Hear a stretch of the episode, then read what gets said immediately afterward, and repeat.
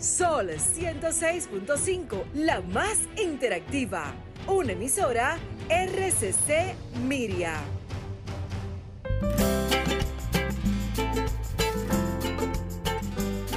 Preguntas y respuestas con altura y calidad. Entrevistas o compuestas en un paneo con personalidad.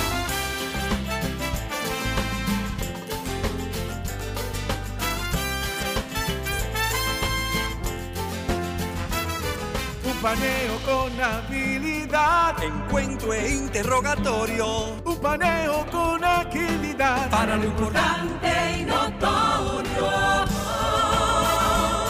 Un paneo sin recreo. Un paneo sin abucheo. Un paneo en su apogeo. Paneo,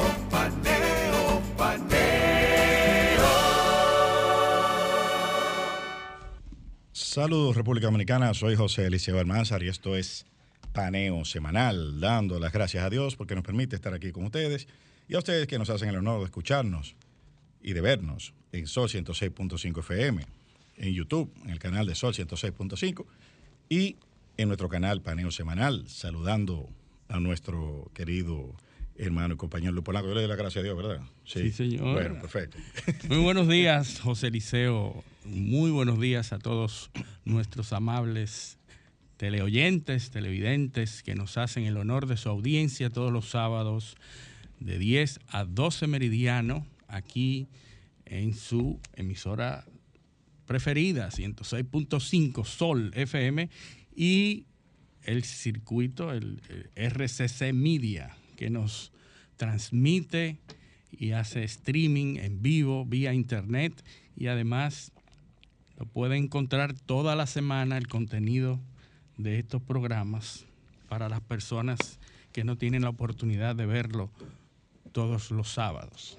Saludé, saludé versión Clark Kent sin lente hoy. Pero ya... sí, nadie te conoció. Digo, versión Superman. Ahora, nadie ahora, te conoció. Ahora, ahora Clark Kent, no, nadie sabía que era yo. Nadie sabía que era tú porque tuve, tenías tuve incluso, tuve incluso que hablar como yo. Así. Para que la gente supiera. pues Entonces, hoy tenemos mucho contenido, Eliseo. Entonces, eh, sí, claro, tenemos, tenemos, hoy, hoy, hoy estamos, estamos como, como, como apretados de tiempo. Sí, así es. Pero bueno, vamos a, vamos, vamos, vamos a hacer lo que podamos, ¿verdad?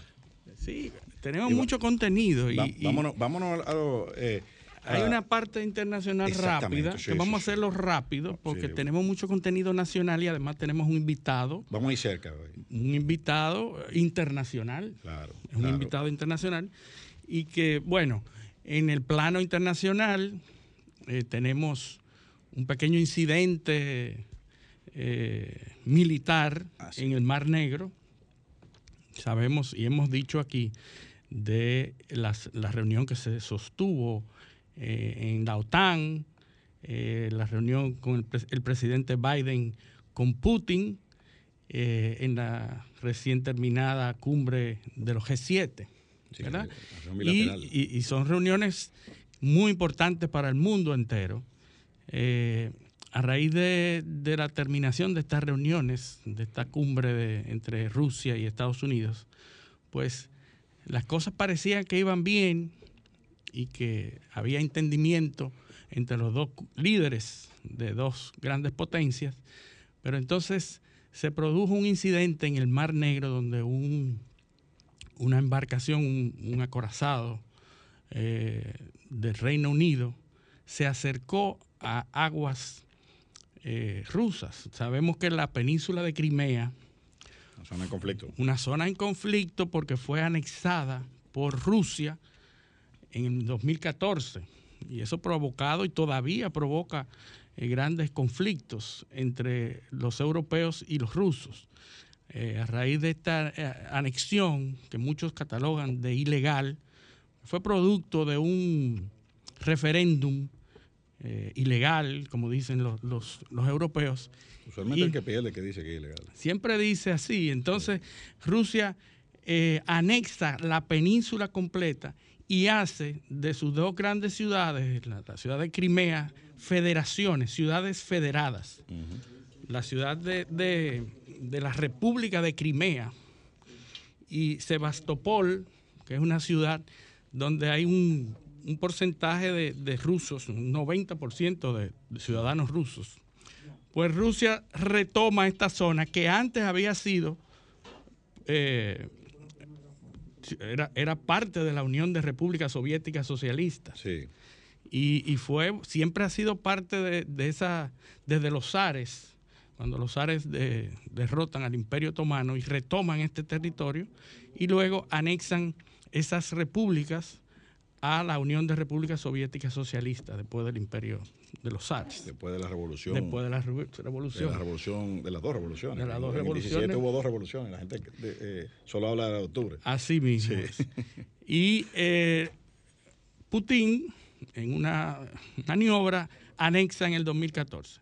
Pues esto ha traído siempre conflictos. Pues eh, el ejército ruso o la marina rusa identificó una embarcación aproximada a las costas de Crimea y hubo un, evento ahí delicado en donde se dice que se bombardearon, eh, se bombardeó la embarcación cerca para disuadir de la ruta.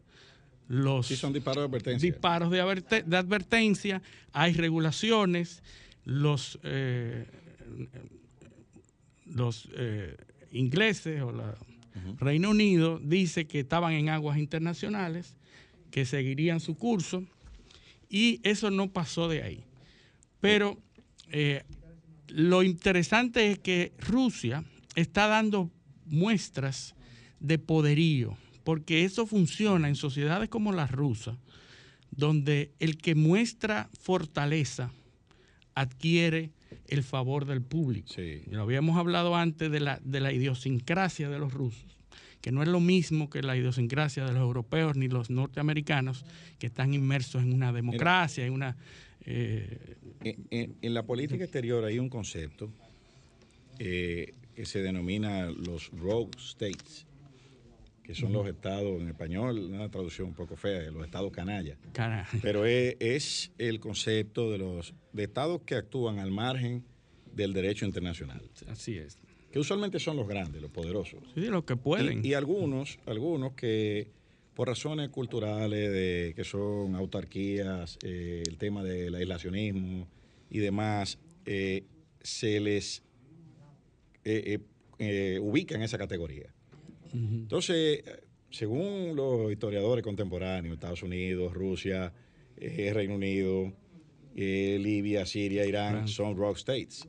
Y hacen, sus propias reglas claro, y las cumplen. Usualmente son miembros del Consejo de Seguridad, miembros permanentes. Francia, eh, que son los que tienen poder de veto y tienen ejército que se pueden movilizar, tienen armas nucleares. ¿Tú entiendes?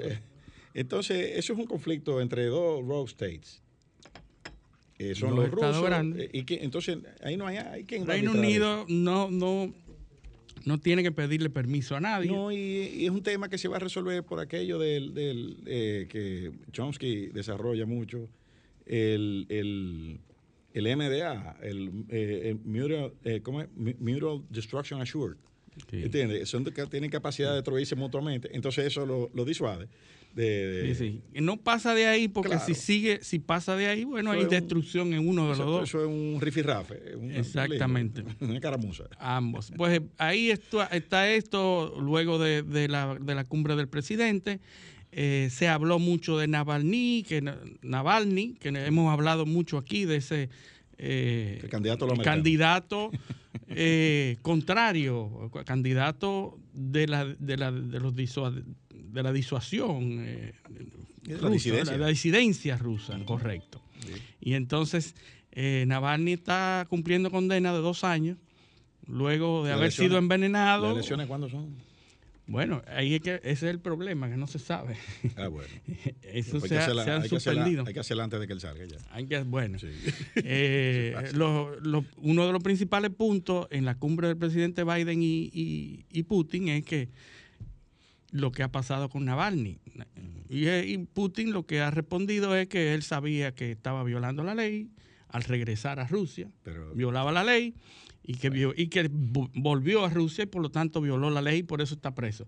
Y que de del envenenamiento no sabe nada de eso, que eso no es verdad. Y si fuera en Estados Unidos y le hubiesen aplicado el, el Patriot Act, A Navalny.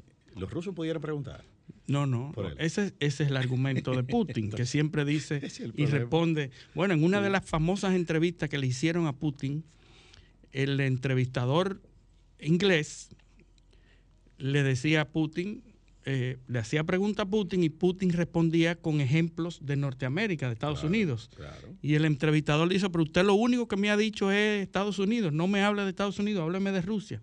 Dice, pero usted no quiere que yo le responda lo que, lo que, lo que, hace lo que hay que ver. Lo que hacen los estados que tienen, que enfrentan amenazas, eh, eh, se busca un estatuto jurídico y resuelven con la, y neutralizan la amenaza. Eso, eso es todo. Así es. los americanos lo hacen, lo hacen los ingleses, lo hacen los franceses, los chinos, los rusos, todo el que los estados que eh, en ese nivel, que son estados que están amenazados constantemente porque tienen problemas de terrorismo doméstico, de, eh, agresiones eh, externas, tienen que protegerse. Eso, es. natural. no, es que yo lo, no es que yo lo apoye ni nada de eso, pero es entendible. Bueno, es entendible. Así es. Pasando a otro, a otro aspecto, el asunto del virus en el mundo entero, la variante Delta, que está haciendo estragos en el mundo, y está incluso aquellos países que ya iban bien adelantados y que estaban abriendo ampliamente sus economías. Han tenido que recular. Han tenido que recular y han tenido que cerrar, como es el caso de Australia. Sydney, la capital, que es uno de, los éxitos que se señalaban. Sí, los casos. Los, casos, de éxito frente al virus ha tenido que encerrarse de nuevo por las variantes del COVID. Ahora hay una variante del COVID que se le ha llamado Delta, Plus. Delta Plus. Porque es obvio y los expertos científicos saben que cuando un virus no es detenido a tiempo, la, lo natural es que mute. Y por cuestiones naturales, lo que hace es que muta para permanecer, para seguir contagiando. Y hace todo lo necesario. Cuando un virus es muy letal, no muta, porque mata a los, al host, al que lo hospeda. E incluso menos contagioso, porque cuando muere el, cuerpo, el host, ya, se acabó el virus. Se acabó el virus. Pero entonces el virus lo que tiende es a contagiar más y a ser cada vez menos, eh, menos letal. Exacto. Pero en este caso no se ha detenido a tiempo, se ha, se ha esparcido por todo el mundo, lo que le ha dado la oportunidad al virus de mutarse y de ser cada vez más resistente. Aunque muchos, eh, muchos eh, fabricantes de vacunas están diciendo que sus vacunas son útiles y han sido efectivas frente a las mutaciones que se han, se han estado observando, como lo ha dicho la Pfizer. Eso es lo que eh, eso es lo que se entiende, se desea, pero eso no necesariamente, pues eso no se sabe. No se sabe porque las cosas en la medicina como en la ciencia son estadísticas. Recuerda, recuerda a Popper. Exacto. Eh, eh, eh, la, verdad científica. La verdad científica se basa en estadísticas. No, se basa en números, se basa en observación. La verdad científica es, se, basa en la incapacidad de refutar el argumento.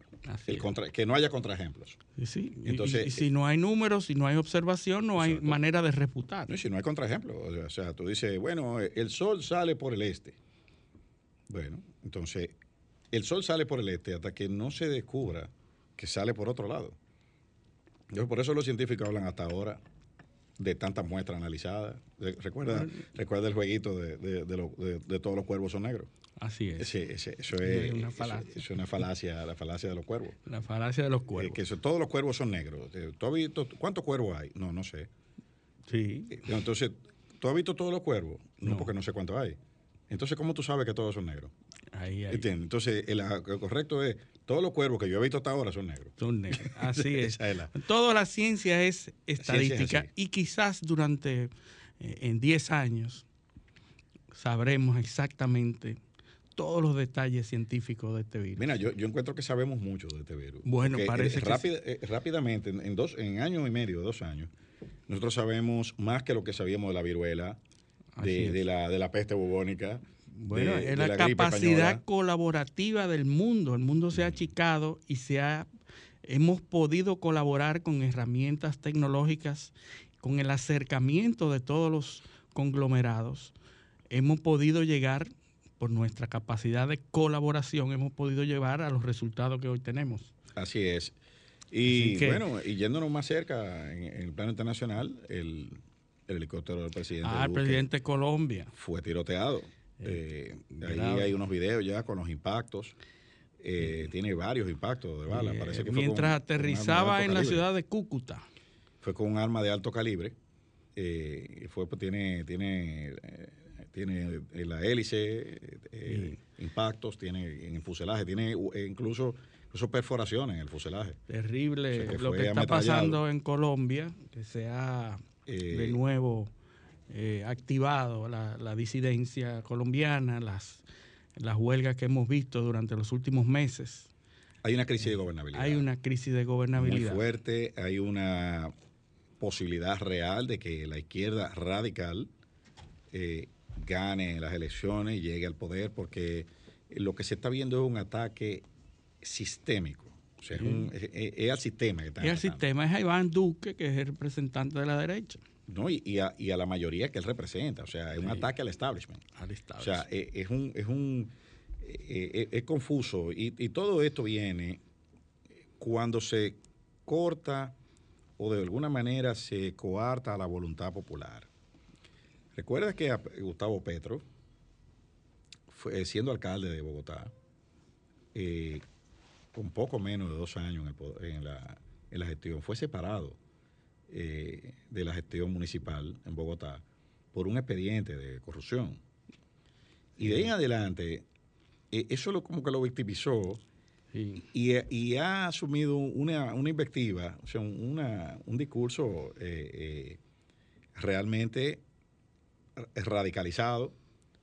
Eso unido a una serie de, factores como el, el, acuerdo de paz con la guerrilla, Así es este tema de, Jesús Santrich, que también eh, eh, se dice que lo mataron en la selva de, Venezuela, pero que no se sabe.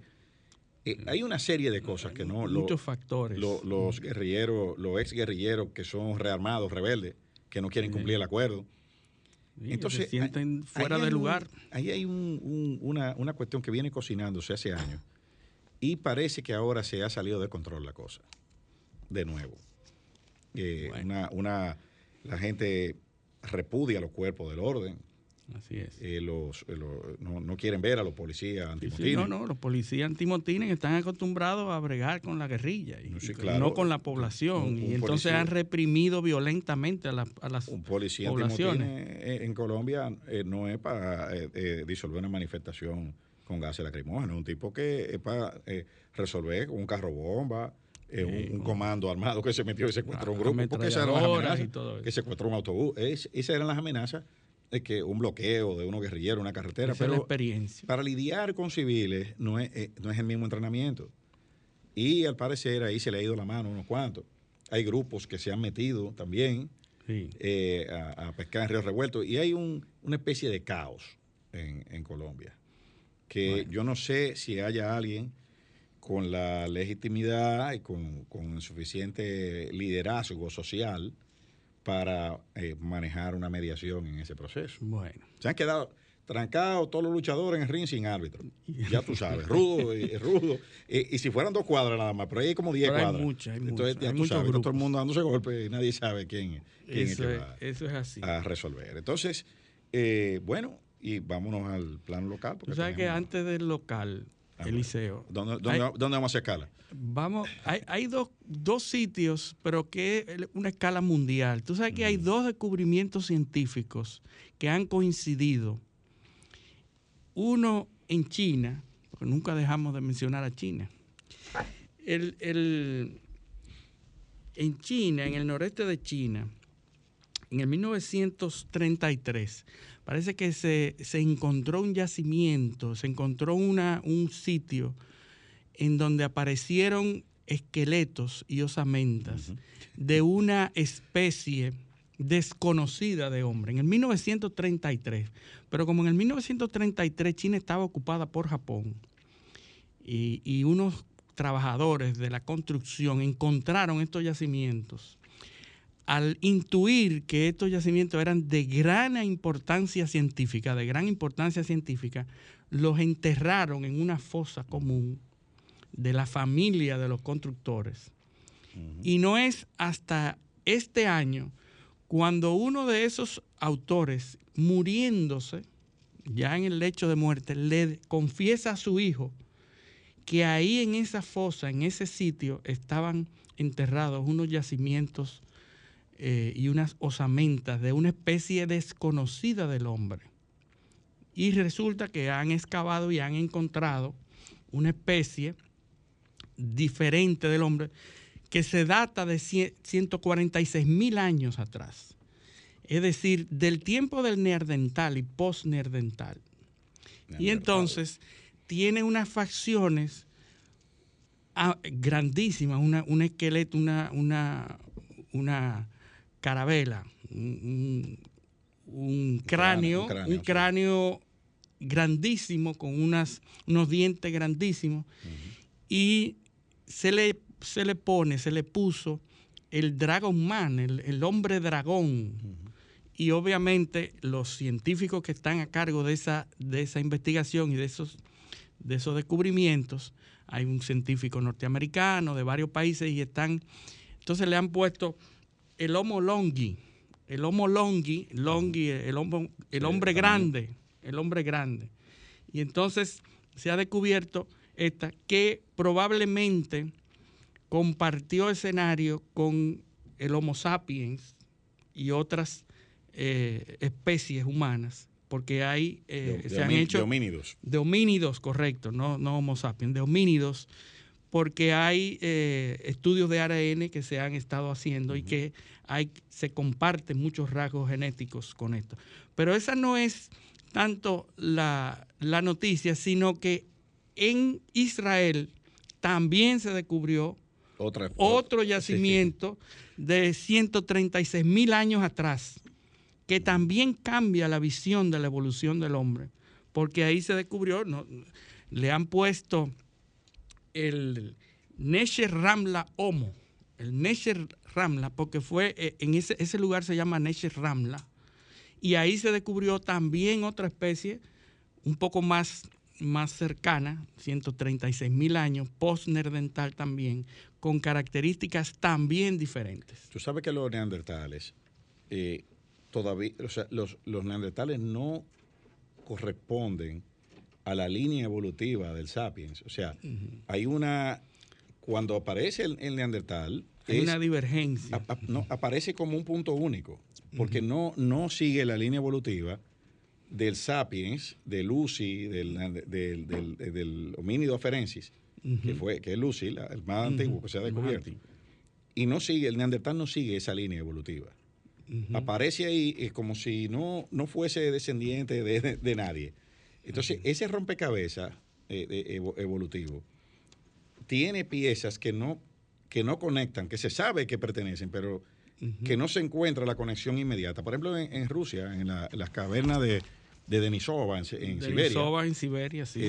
apareció han aparecido fragmentos porque todavía no han podido reconstruir, el denisovano completo. El denisovano, este que apareció en China se, se asemeja más al denisovano de Siberia. Entonces está, es más, está más cercano probablemente en la línea evolutiva, pero todavía no han podido conectar al neandertal en esa, en esa línea. Recuerda que el, neandertal debe su nombre al Valle de Neander, eh, que fue donde, lo, donde descubrieron los, los, fósiles. Pero también están los yacimientos que están en España, los yacimientos de Atapuerca, que son los más importantes eh, que hay, o de los más importantes del mundo, eh, donde, donde hubo, donde se ha descubierto precisamente que muchos que la, la socialización de los neandertales, que habían rituales funerarios cuando se morían, que usaban eh, adornos.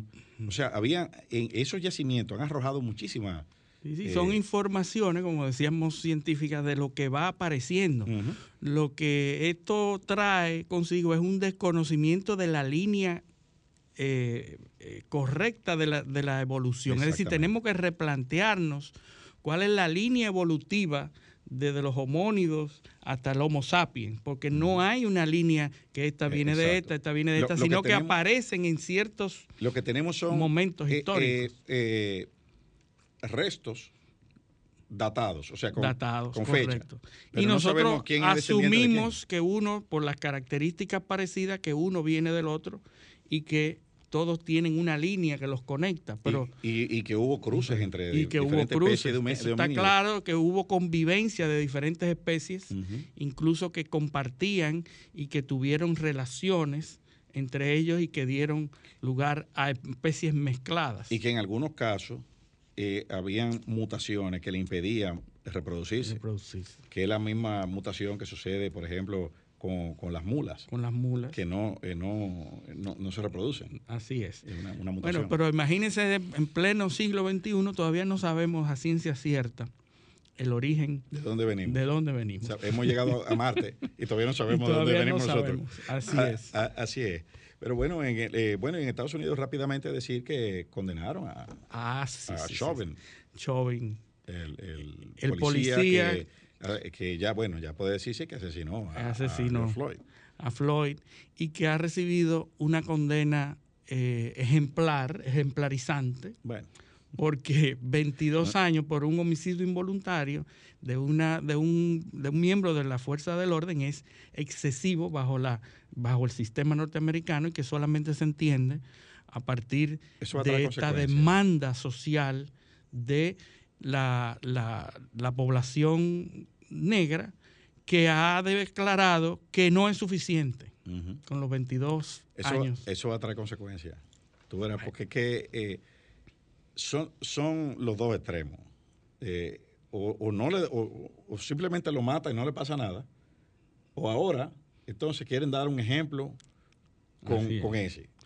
Así es. Eh, ¿Entiendes? bueno, para calmar las ansias de ese grupo. Eso para que tú veas que el populismo eh, eh, penal se da de sociedades que uno presume desarrolladas. No, es así. Y todo, todo ahora se trata en los medios y todo tiene un porqué en los medios. La sociedad del espectáculo. La sociedad del espectáculo. Ahora las cosas, las audiencias, las cortes, las decisiones se ventilan en las redes, en los medios, y ya no importa tanto en la realidad, en la vida real, ya no importa tanto como si fueran los medios. Bueno, bueno, pues yo creo que tenemos que irnos a, una, a nuestra primera pausa. Eh, esto es paneo semanal, no le cambien. Paneo, paneo, paneo.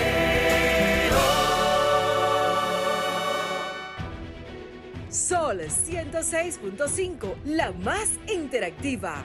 Una emisora RCC Miria.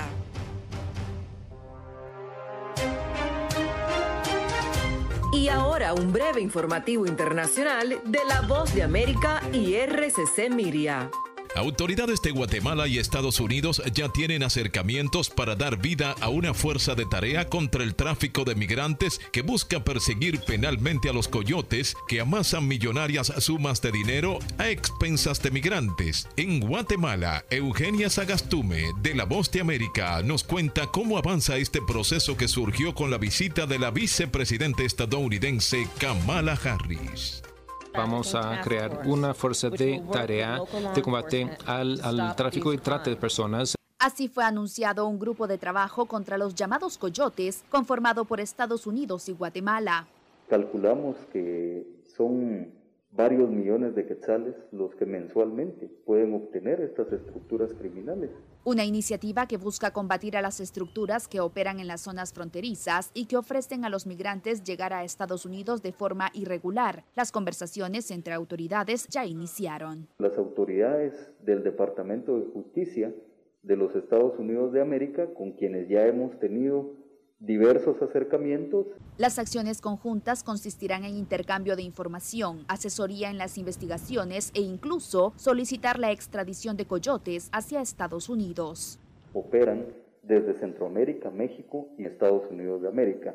Actualmente en Guatemala hay 175 procesos investigativos contra redes de coyotes, quienes también podrían ser procesados por otros delitos. Lavado de dinero, puesto que estos grupos delictivos se agencian de grandes cantidades de dinero por cada viaje cobran más de 10 mil dólares y las investigaciones han arrojado que los migrantes son víctimas de secuestros, violaciones y trabajos forzados antes de cruzar la frontera.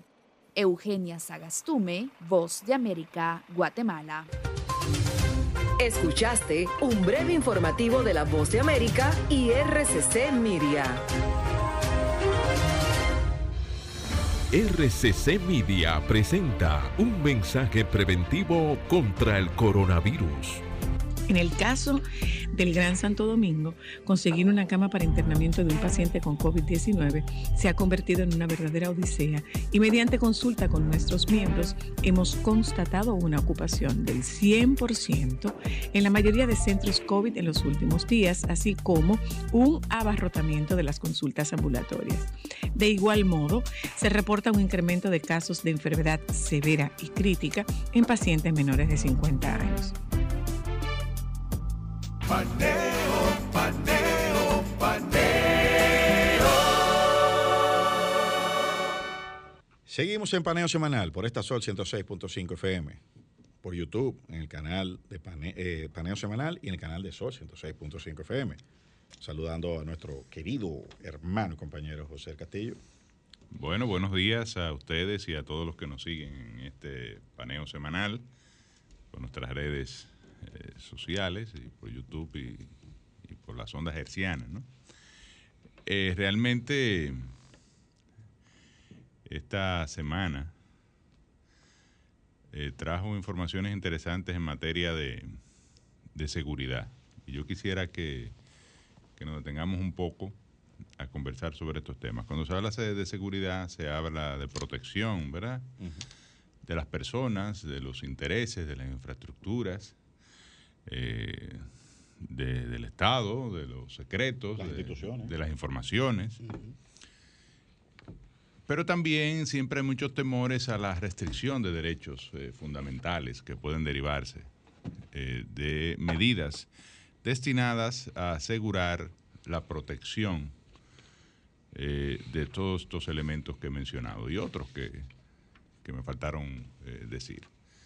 Es un debate que no es propio solamente de la República Dominicana, sino ha surgido en todas partes del mundo. El escenario está cambiando. No, y, siempre se ha debatido hasta qué punto el Estado, en su rol eh, de eh, garantizar la seguridad y los derechos pública, proteger los intereses públicos, eh, el concepto, ¿verdad?, de que es un bien colectivo, puede de alguna forma u otra, eh, transgredir, limitar, digamos, ciertos derechos fundamentales, como el derecho a la intimidad, eh, el derecho libre tránsito, al libre tránsito, a la libertad, de, asociación, de reunión, de expresión, inviolabilidad del domicilio, inviabilidad del domicilio, como tú bien dices, y eh, esto viene a,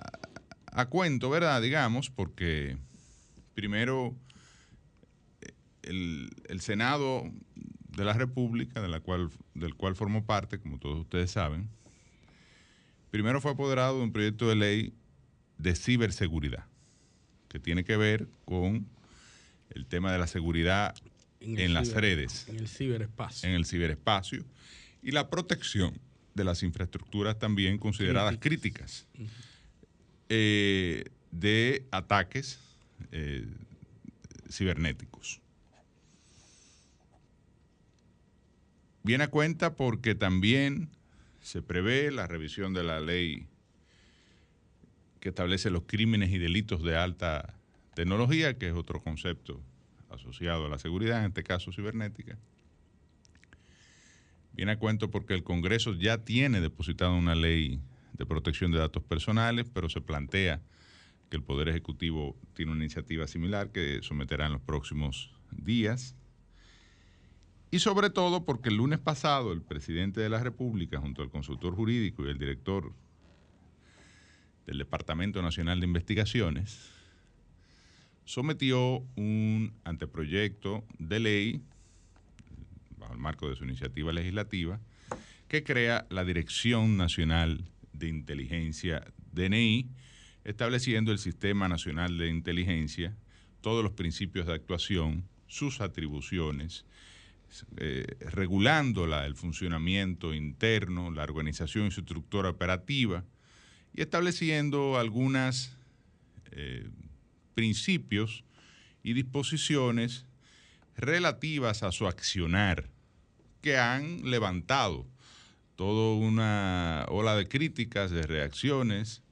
Como siempre, el 95% de las reacciones no han leído el proyecto, ni sabe lo que dice, ni siquiera lo han comparado con el texto constitucional, ni con disposiciones, sino que simplemente eh, la gente de que le hablan de que le van a limitar algo, por ejemplo, de que hay una obligación de entidades privadas y estatales entregar información que establece la ley a la nueva Dirección Nacional de Inteligencia, ya están en contra, porque esto viola eh, mi derecho de, a la intimidad, a la cierta información que se considera confidencial, por ejemplo. La información de mis correos electrónicos es confidencial, está protegida.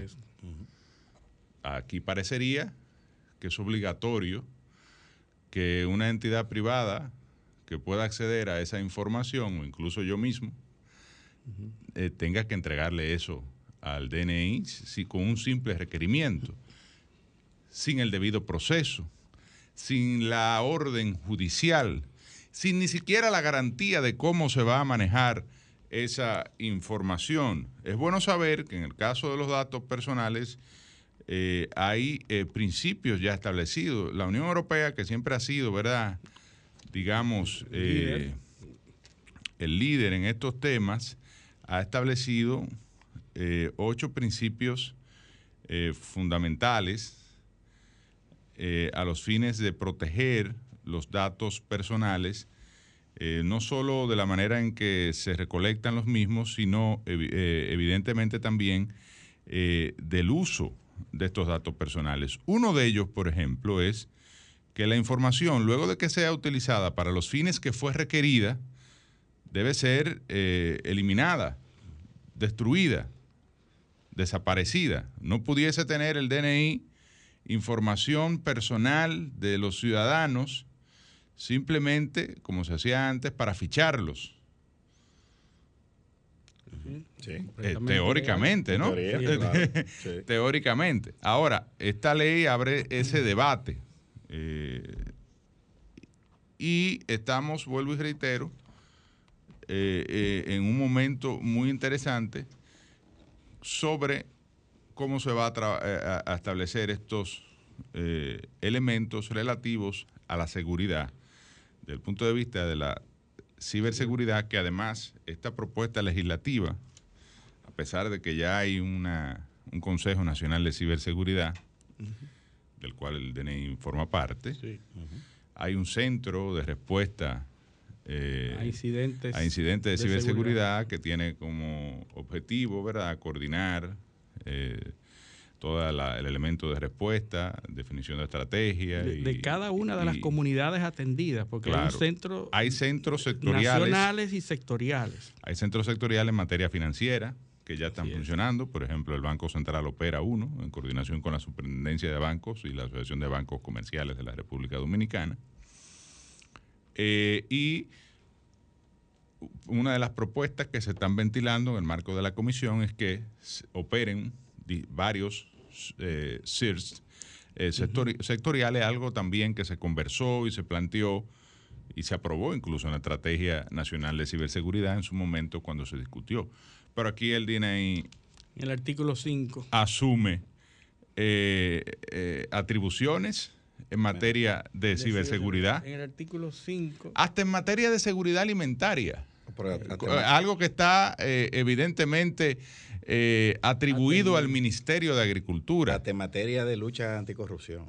En materia de lucha anticorrupción. Es el Ministerio Público. Cuando es la Procuraduría Especializada y especial, de, para la control, el control de la corrupción administrativa y específicamente eh, la Procuraduría General de la República, digamos y eh, la Dirección General de Ética e Integridad Gubernamental, que también eh, es la, entidad rectora eh, en estos temas. no hay duda de que este es un... Ah, bueno, en, el tema de la, de la ascripción, la dirección es una dirección general adscrita directamente al presidente de la República. Que no tiene Ni siquiera cosa que la ley de función pública prohíbe. Mira la particularidad. obliga a que esta institución esté adscrita a un ministerio, afín a su objetivo. Pudiese perfectamente estar adscrita al Ministerio de la, Presidencia. O en su defecto, al ministro de Defensa. Me parece que quizá el de Defensa no, porque la función de la defensa es reaccionar ante una, y está planteado en la Constitución, y bueno, luego... Eh, el Poder Ejecutivo podrá asignarle otras funciones, incluyendo en materia de desastre y qué sé yo. Eso es discutible, porque eh, hay, un, hay un tema. Está bien, pero sumamos, eh, o estará en el, en el MIMPRE, que es el Ministerio de la Presidencia, o en Defensa, o en Interior y Policía, o en el que sea. Lo que no puede estar suelto solo directamente, aunque el presidente sea el jefe, el, comandante, supremo, y el que define la política en materia de seguridad, como establece precisamente la Constitución, y sea el, presidente o el cabeza del Consejo Nacional de Seguridad que crea eh, también la Constitución, que precisamente este eh, el presidente Luis Abinader eh, fue el que creó el Consejo que hasta hace unos meses no, no, no se había dado ese paso. Eh, después de promulgada la constitución del año 2010. O sea que eh, yo quería traer este tema para que lo, lo debatamos. un poco lo, pongo aquí sobre la mesa. Yo te quiero decir un par de eh, cosas. no, claro. Y que hablemos un poco, tú que eres un experto en materia constitucional, yo estoy aprendiendo y podemos de alguna forma u otra plantear las diferentes aristas. Lo cierto es que esto es una propuesta y hay que verla como eso. Eh, no es interés mío, ni eh, mi condición de senador, ni tampoco de comunicador, que lo he sido antes de ser senador. De hecho, lo que más he sido, eh, más que abogado, senador y, cualquier otra cosa de comunicador. Empecé en el año 1996 a hacer programas de televisión. y no es eh, satanizar el proyecto, todo lo contrario. Yo pienso que el proyecto debe ser sometido al más amplio debate. enriquecido. Eh, enriquecido eh, para que tengamos un instrumento realmente moderno, que ya salgamos de las prácticas oscuras, medievales o de la época de la Guerra Fría que, que, han caracterizado la comunidad de inteligencia dominicana eh, y básicamente de la chimografía barata y de, ese tipo de cosas y, que sean los programas de investigación los que realmente definan la inteligencia nacional en, muchas materias y que realmente tengamos un cuerpo moderno eh, con las herramientas, pero evidentemente en el marco de la constitución, de las leyes y de las garantías fundamentales que eh, están establecidas, sobre todo, como dicen los constitucionalistas, a partir de la constitución del año 2010, eh, porque todo lo demás es preconstitucional, como que no había constitución antes. No, pero pre... Hay una, una, una, una, máxima, ¿no? La constitución parte de sí misma, o sea que no existía nada. Ah, pero sobre todo, José, el tema de la coherencia conceptual, de todo lo que se habla ahí en la ley, debe haber una coherencia en los conceptos, porque si para una ley o para una cosa tú tienes un concepto y has definido que el concepto de esto y esto y esto es de esa forma, entonces otra ley no puede cambiar el contenido ni el, ni el significado de un concepto ya establecido anteriormente. Vamos a poner esto en, una línea de tiempo, porque como dice, como, como dice José, esta ley, hay una ley que es la que crea el Departamento Nacional de Investigaciones, que es el DNI. La 857. Del, 19, 78. 19 de julio del 78. Presidente Balaguer saliendo, de un periodo de 12 años. Y eh, es una ley que tiene apenas 8 artículos. Que manda, eh, coloca el DNI bajo, bajo la dependencia de, la, de las Fuerzas Armadas y dos o tres cositas. Eh, la verdad es que la ley al no prescribir nada. Como buena ley de inteligencia era parca. Exactamente. Ocho, ocho artículos El objetivo era no decir nada o lo menos posible. Así es. Entonces, como esa ley no, no prescribe nada, tampoco prohíbe nada. O sea, podía ser de todo el, el, DNI. Bueno, entonces había que regular esto. O sea, es una buena iniciativa de ese lado. Ahora bien, vamos a ver, porque no hay cosa buena que no tenga algo malo, ni cosa mala que no tenga algo bueno.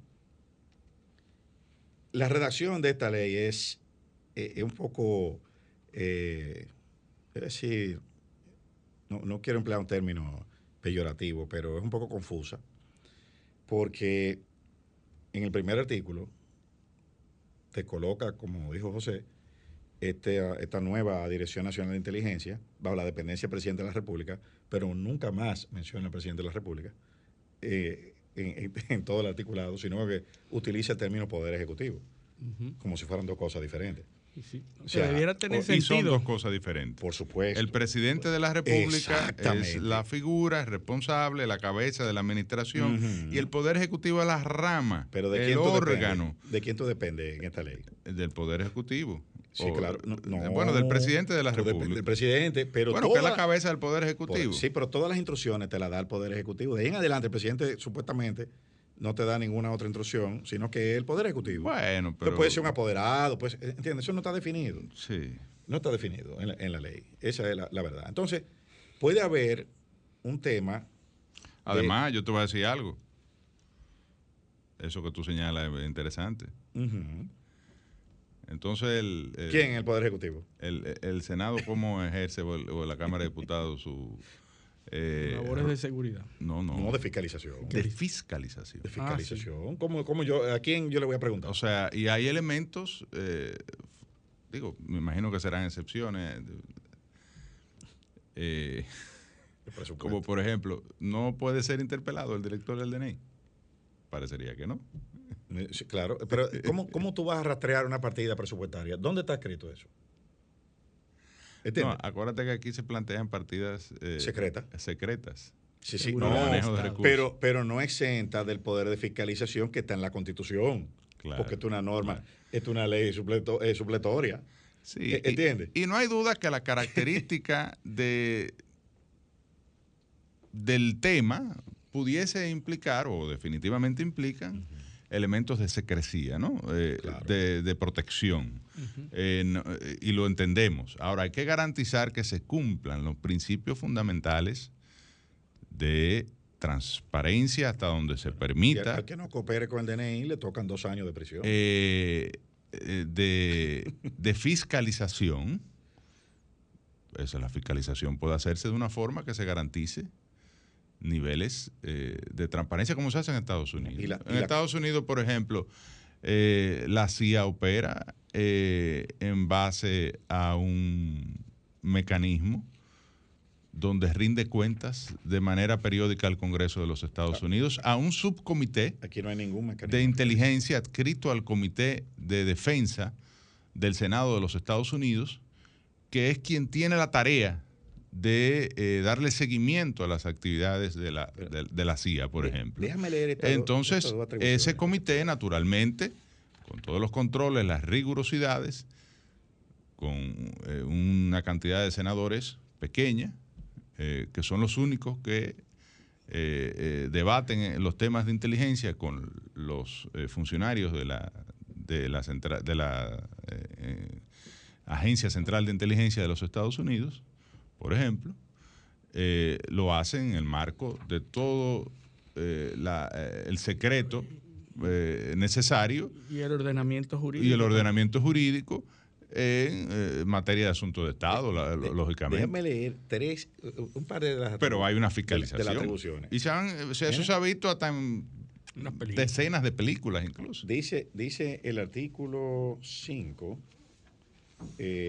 literal J del proyecto de ley, entre las atribuciones, tiene muchísimas atribuciones, pero estas son de las más interesantes. Controlar el ingreso y salida de personas extranjeras al y del territorio nacional. Esa es una atribución. ¿Y qué quiere decir controlar? Yo no, entiendo. Eh, pues no, se sabe, no está definido. Eh, tomar todas las medidas urgentes que sean necesarias para prevenir o contrarrestar actos inminentes de terrorismo o que atenten contra la seguridad nacional, la vida de las personas y la integridad de sus bienes. El más interesante. Además, yo creo que tú, eh, que tú me defines, Eliseo, ¿qué es lo que es un atentado contra la Constitución? Buena pregunta. Golpe de Estado. No, un atentado contra la Constitución es eh, que me ocupen ilegalmente mi tierra, me están violando mi derecho de propiedad. Todo. También. Todo.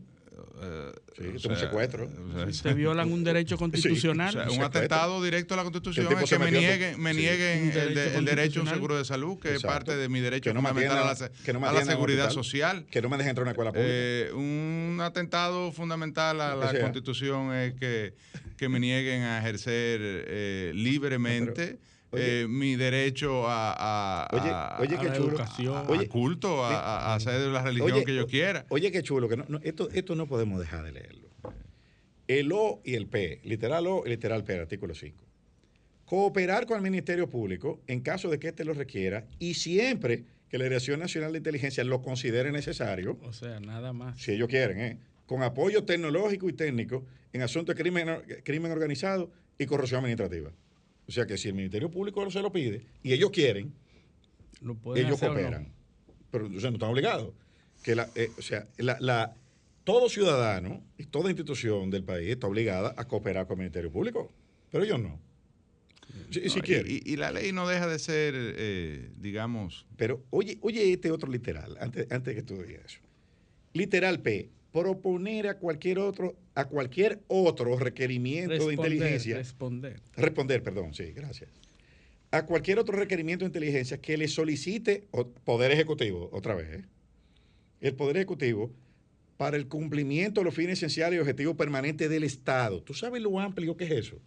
O sea, Eso puede ser cualquier cosa. No, y además el Poder Ejecutivo le está solicitando eh, una labor de inteligencia para eh, garantizar los fines o proteger los intereses del Estado. El La Estado incluye, alimentaria. el Estado incluye el Poder Judicial, el Poder Legislativo. eh, o sea, hacerlo porque ¿Tú te imaginas? ¿Tú recuerdas Subió el cuando- arroz. eh, las tres ramas, ¿no? Es- es ¿Te interés acuerdas, del Estado eh, eh, eh, la, época, eso. la época de Héctor Méndez, cuando subía a la prima, porque especulaban con la prima del dólar, y Sí, sí. el DNI era que llegaba, no era la autoridad monetaria. Entonces, con relación, eh, yo traigo lo de los datos personales también, porque eh, es evidente que eh, se plantea, por ejemplo, en el artículo 10, que están clasificadas como reservadas o confidenciales las actividades que desarrolle la Dirección Nacional de Inteligencia, así como su organización, estructura interna, medios y procedimientos. Son, son, son totalmente, eh, no sabe, eh, eh, son, que está muy bien, eh, hasta que no afecte el debido proceso, por ejemplo. Hasta que no se interprete. Perso- eh, eh, y manera procedimientos, personal, instalaciones, bases, centros de datos, fuentes de información y, que esto es muy importante, las informaciones o datos que puedan con- conducir al conocimiento de los, de los asuntos que trate. Entonces aquí lo que yo decía ahorita, ¿cómo deben ser tratados? En el 2018 entró en vigor el Reglamento General de Protección de Datos de la Unión Europea, que siempre son los más avanzados en estos temas. El que establece seis principios básicos sobre el manejo de datos personales. Los datos deben ser tratados de forma lícita, leal y transparente.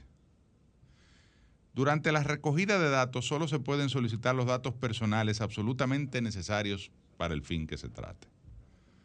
Deben ser adecuados, pertinentes y limitados a lo necesario dependiendo del uso. Los datos personales de los interesados deben ser siempre precisos y estar actualizados. Los datos personales deben ser tratados garantizando la seguridad apropiada, incluyendo la protección contra el tratamiento no autorizado o ilegal.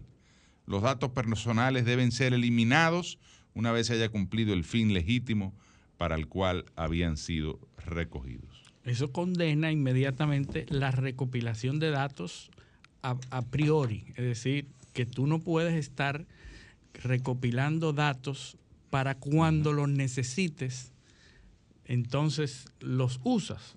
Entonces, eh, la recopilación de datos que se ha, se ha cuestionado mucho y se ha condenado mucho a los Estados Unidos de que están guardando grabaciones, informaciones y datos de grandes compañías, está completamente penalizado en, Europa. Tú no puedes guardar data para cuando necesites, entonces tú vas a tu, a tu repositorio de información a buscar datos de una persona, sino que cuando tú necesitas, tú pides el dato.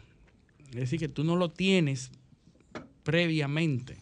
además, está prohibido espiar internamente a las personas de una forma tal que viole su intimidad. Que es un derecho fundamental establecido en las constituciones, en las constituciones modernas, incluyendo la Constitución de la República Dominicana.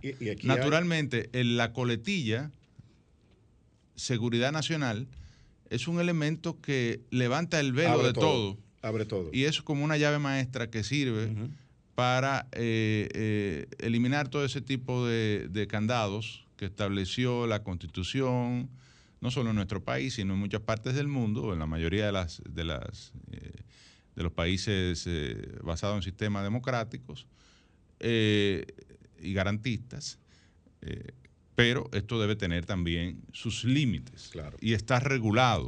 Y estar controlado. Y estar sometido a un proceso eh, de chequeo y de balance que permita que no eh, se generen abusos, eh, sobre todo en un país de bajo nivel institucional como el nuestro, donde tradicionalmente este tipo de información se ha manejado eh, para afectar reputaciones, eh, se ha manejado para eh, lograr objetivos políticos, o sea, se ha manejado para elementos alejados del fin que se plantea, que es garantizar la seguridad nacional. Sin embargo, yo quiero decir, un poco ya estamos casi en una pausa, incluso nuestro invitado está aquí, que es el embajador de Israel este, que esto es un tema que va a generar mucho debate, como decía al principio. Es ley orgánica. Es una ley orgánica. Es una ley que, va, eh, que, va a ser estudiada. Eh, nos parece que con toda la responsabilidad, nosotros confiamos en la matrícula de los senadores que han sido escogidos para esto.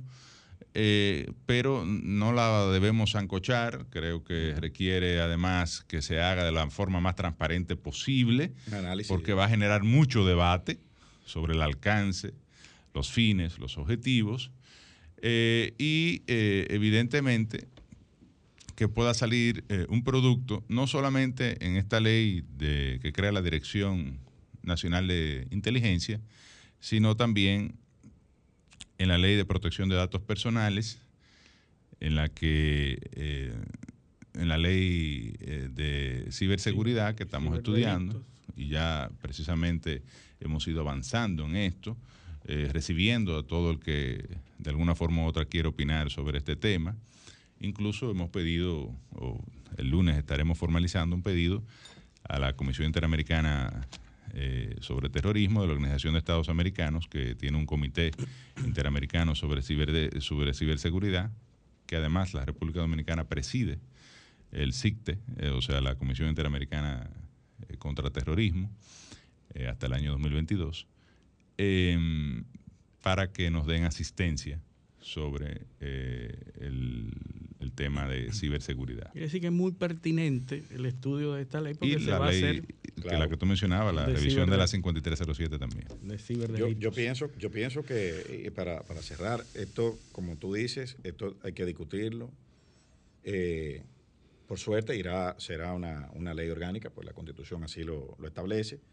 La discusión será más amplia, eh, porque aquí hay cosas que, reitero, deben estar bien, bien reguladas de forma clara. Esto es muy amplio. Por ejemplo, hay un artículo ahí que que establece la Dirección Nacional de Inteligencia dispondrá para el cumplimiento de sus fines de bienes, de, los de bienes del patrimonio del Estado. eso no tiene ni, cómo dispone, ni de cuáles, ni si hay alguna limitación. O sea, es una cuestión como demasiado abierta, que puede prestar. y, otro que va a generar discusión es la discrecionalidad, la discrecionalidad que se plantea para el manejo de los fondos de inteligencia. Y el de las armas también. Eh, armas que provee, provee permisos especiales de armas. Y sobre el control de las agencias de seguridad de cada uno de los cuerpos castrenses. Eh, también. La verdad es que es, demasiado. El, JU, el J2, el G2 y el A2. Todo el cuerpo de inteligencia. Sí, porque se crea un sistema nacional de inteligencia que debe, que es coordinado por el, el DNI. Los militares que estén de eh, adscritos a la Dirección Nacional de Inteligencia no puede ser trasladado,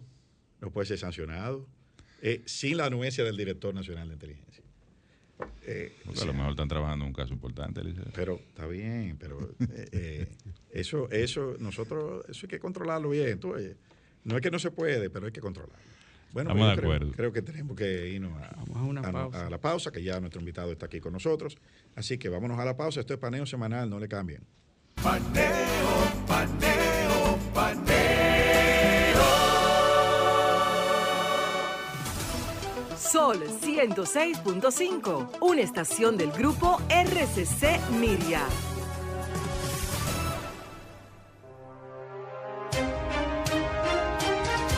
Y ahora un breve informativo internacional de la voz de América y RCC Miria.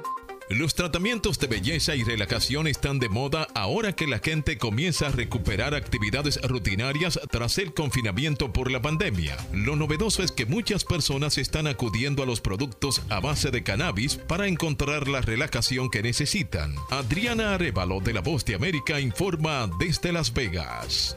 El uso en productos cosméticos del cannabidiol, un químico extraído directamente de la planta de cannabis y conocido por sus siglas en inglés como CBD, no está prohibido en ninguna parte de los Estados Unidos. Y en meses recientes, a medida que el confinamiento va quedando atrás, numerosas personas buscan tratamientos estéticos con infusiones de CBD.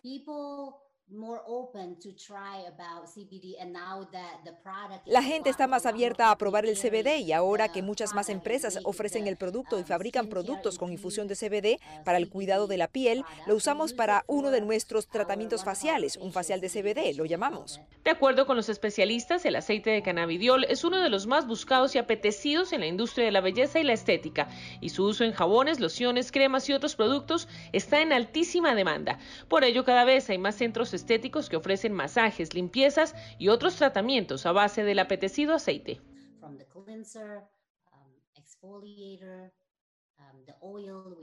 Desde el limpiador, exfoliante, el aceite, también usamos el aceite, tienen humectante y ahora incluso tienen el SPF con infusión de CBD. Según proyecciones de Million Insights, una empresa dedicada a la investigación comercial, el mercado mundial del cuidado de la piel con CBD puede ascender a los 1.700 millones de dólares para el año 2025, siendo Estados Unidos y Canadá los mayores representantes a nivel global debido a la alta demanda y a la legalización del cannabis en sus territorios.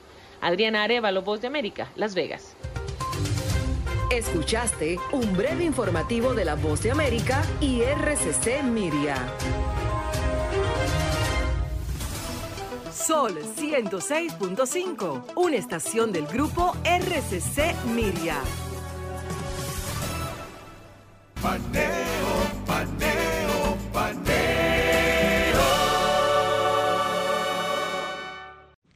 Seguimos en paneo semanal por esta Sol 106.5 FM. También estamos en YouTube, en el canal de Sol y en nuestro canal Paneo Semanal, en nuestras redes, Instagram, Facebook y Twitter, Paneo Semanal. Ya estamos aquí con nuestro invitado de honor. Eh, nos hace eh, la distinción, nos concede la distinción de visitarnos el embajador de Israel, Daniel Viran Bayor, o Virán Bayor. Sí, mi, mi, pronunciación. mi pronunciación. bueno, Eliseo, eh, el embajador Daniel Viran Bayor, embajador plenipotenciario de la República de Israel, en República Dominicana también es concurrente en Haití, Jamaica, Dominica, Grenada, Antigua y Barbuda, San Lucia, San Lucía San Vincent, las Grenadines, San Kitts y San Nevis. Es decir, que es concurrente también embajador de cada una de esas. Prácticamente el Caribe completo. Pero a mí me interesó mucho en este largo currículum que tiene. Eh, tiene un máster en salud pública, tan pertinente en esta época de pandemia. Tiene una, una, un máster en gestión de emergencias y desastres de la Universidad de Tel Aviv Y no hay una cosa más desastrosa que una pandemia. Una pandemia, o sea, hay, otro desastre, pero es un desastre la es ideal ese máster que tiene en estos tiempos, útil, pero también fue ex embajador de la ONU para asuntos administrativos, jefe del equipo de rescate del ataque terrorista a la Embajada de Israel en Buenos Aires. Recordamos ese ataque en Buenos Aires a la, a la Embajada de Israel. También fue representante del gobierno de Israel cuando Chávez rompió relaciones en Caracas, eh, relaciones con Israel, que fue el representante del gobierno de Israel. Y también fue el representante del gobierno de Israel cuando el terremoto de Haití y jefe de la misión para el levantamiento del hospital de campo para ayuda a las víctimas del terremoto. Es decir, que es un embajador de larga trayectoria y, estuvo en Kosovo también. ¿eh? Estuvo en Kosovo también. sí. Es decir, que es un, experto diplomático con una experiencia impresionante de, de campo y que puede ser muy útil para la República Dominicana, sobre todo en estos tiempos de pandemia, ¿verdad? Tenemos ese honor de tenerlo aquí con nosotros. Bienvenido, embajador. Igual yo, embajador, quiero eh, darle las gracias por acceder a esta invitación que hace tiempo le habíamos eh, cursado. Sí. Eh, realmente yo empecé a tratar al embajador recientemente en una visita de cortesía que nos hizo en el Senado de la República. Abordamos una agenda bilateral, la relación dominicana de la República Dominicana con Israel es histórica. Eh, la República Dominicana reconoció al Estado, fue de los primeros países que reconoció al Estado de Israel, recibió comunidades migrantes eh, durante el, holocausto. ¿no? Eh, Trujillo accedió a recibir comunidades en Sosúa, sí, importante. que en, el, en La Vega también y en algunos, en, algunos otros enclaves eh, de judíos que vinieron refugiados eh, y hicieron que han hecho un aporte excepcional a, la, República Dominicana. A, nuestro país. Eh, y igualmente Israel ha tenido una relación de cooperación, sobre todo cooperación técnica y de formación y en materia agrícola y, en materia de ciberseguridad y en muchas otras materias. Son líderes en seguridad en el mundo. Eh, con la República Dominicana. Así que agradecemos que haya accedido a hablarnos un poco de, Israel, de la relación entre, con la República Dominicana y de los temas que usted eh, conoce. Yo quisiera empezar por el tema de la pandemia. Eh, hemos visto cómo Israel ha manejado, fue uno de los países que, digamos, fue más exitoso en, un, en, un, inicio con el tema de eh, primero el manejo de la pandemia, el proceso de vacunación, vacunó su población rápidamente, fue de los primeros países que logró vacunar la mayoría de su población y lograr la inmunidad de rebaño, al punto de que logró eh, eliminar también las medidas de restricción, incluso el uso de la mascarilla. Sin embargo, ahora vemos que hay una situación de rebrote como ocurre en todas partes del mundo cuál es la perspectiva y cómo Israel entiende eh, que esto va a evolucionar.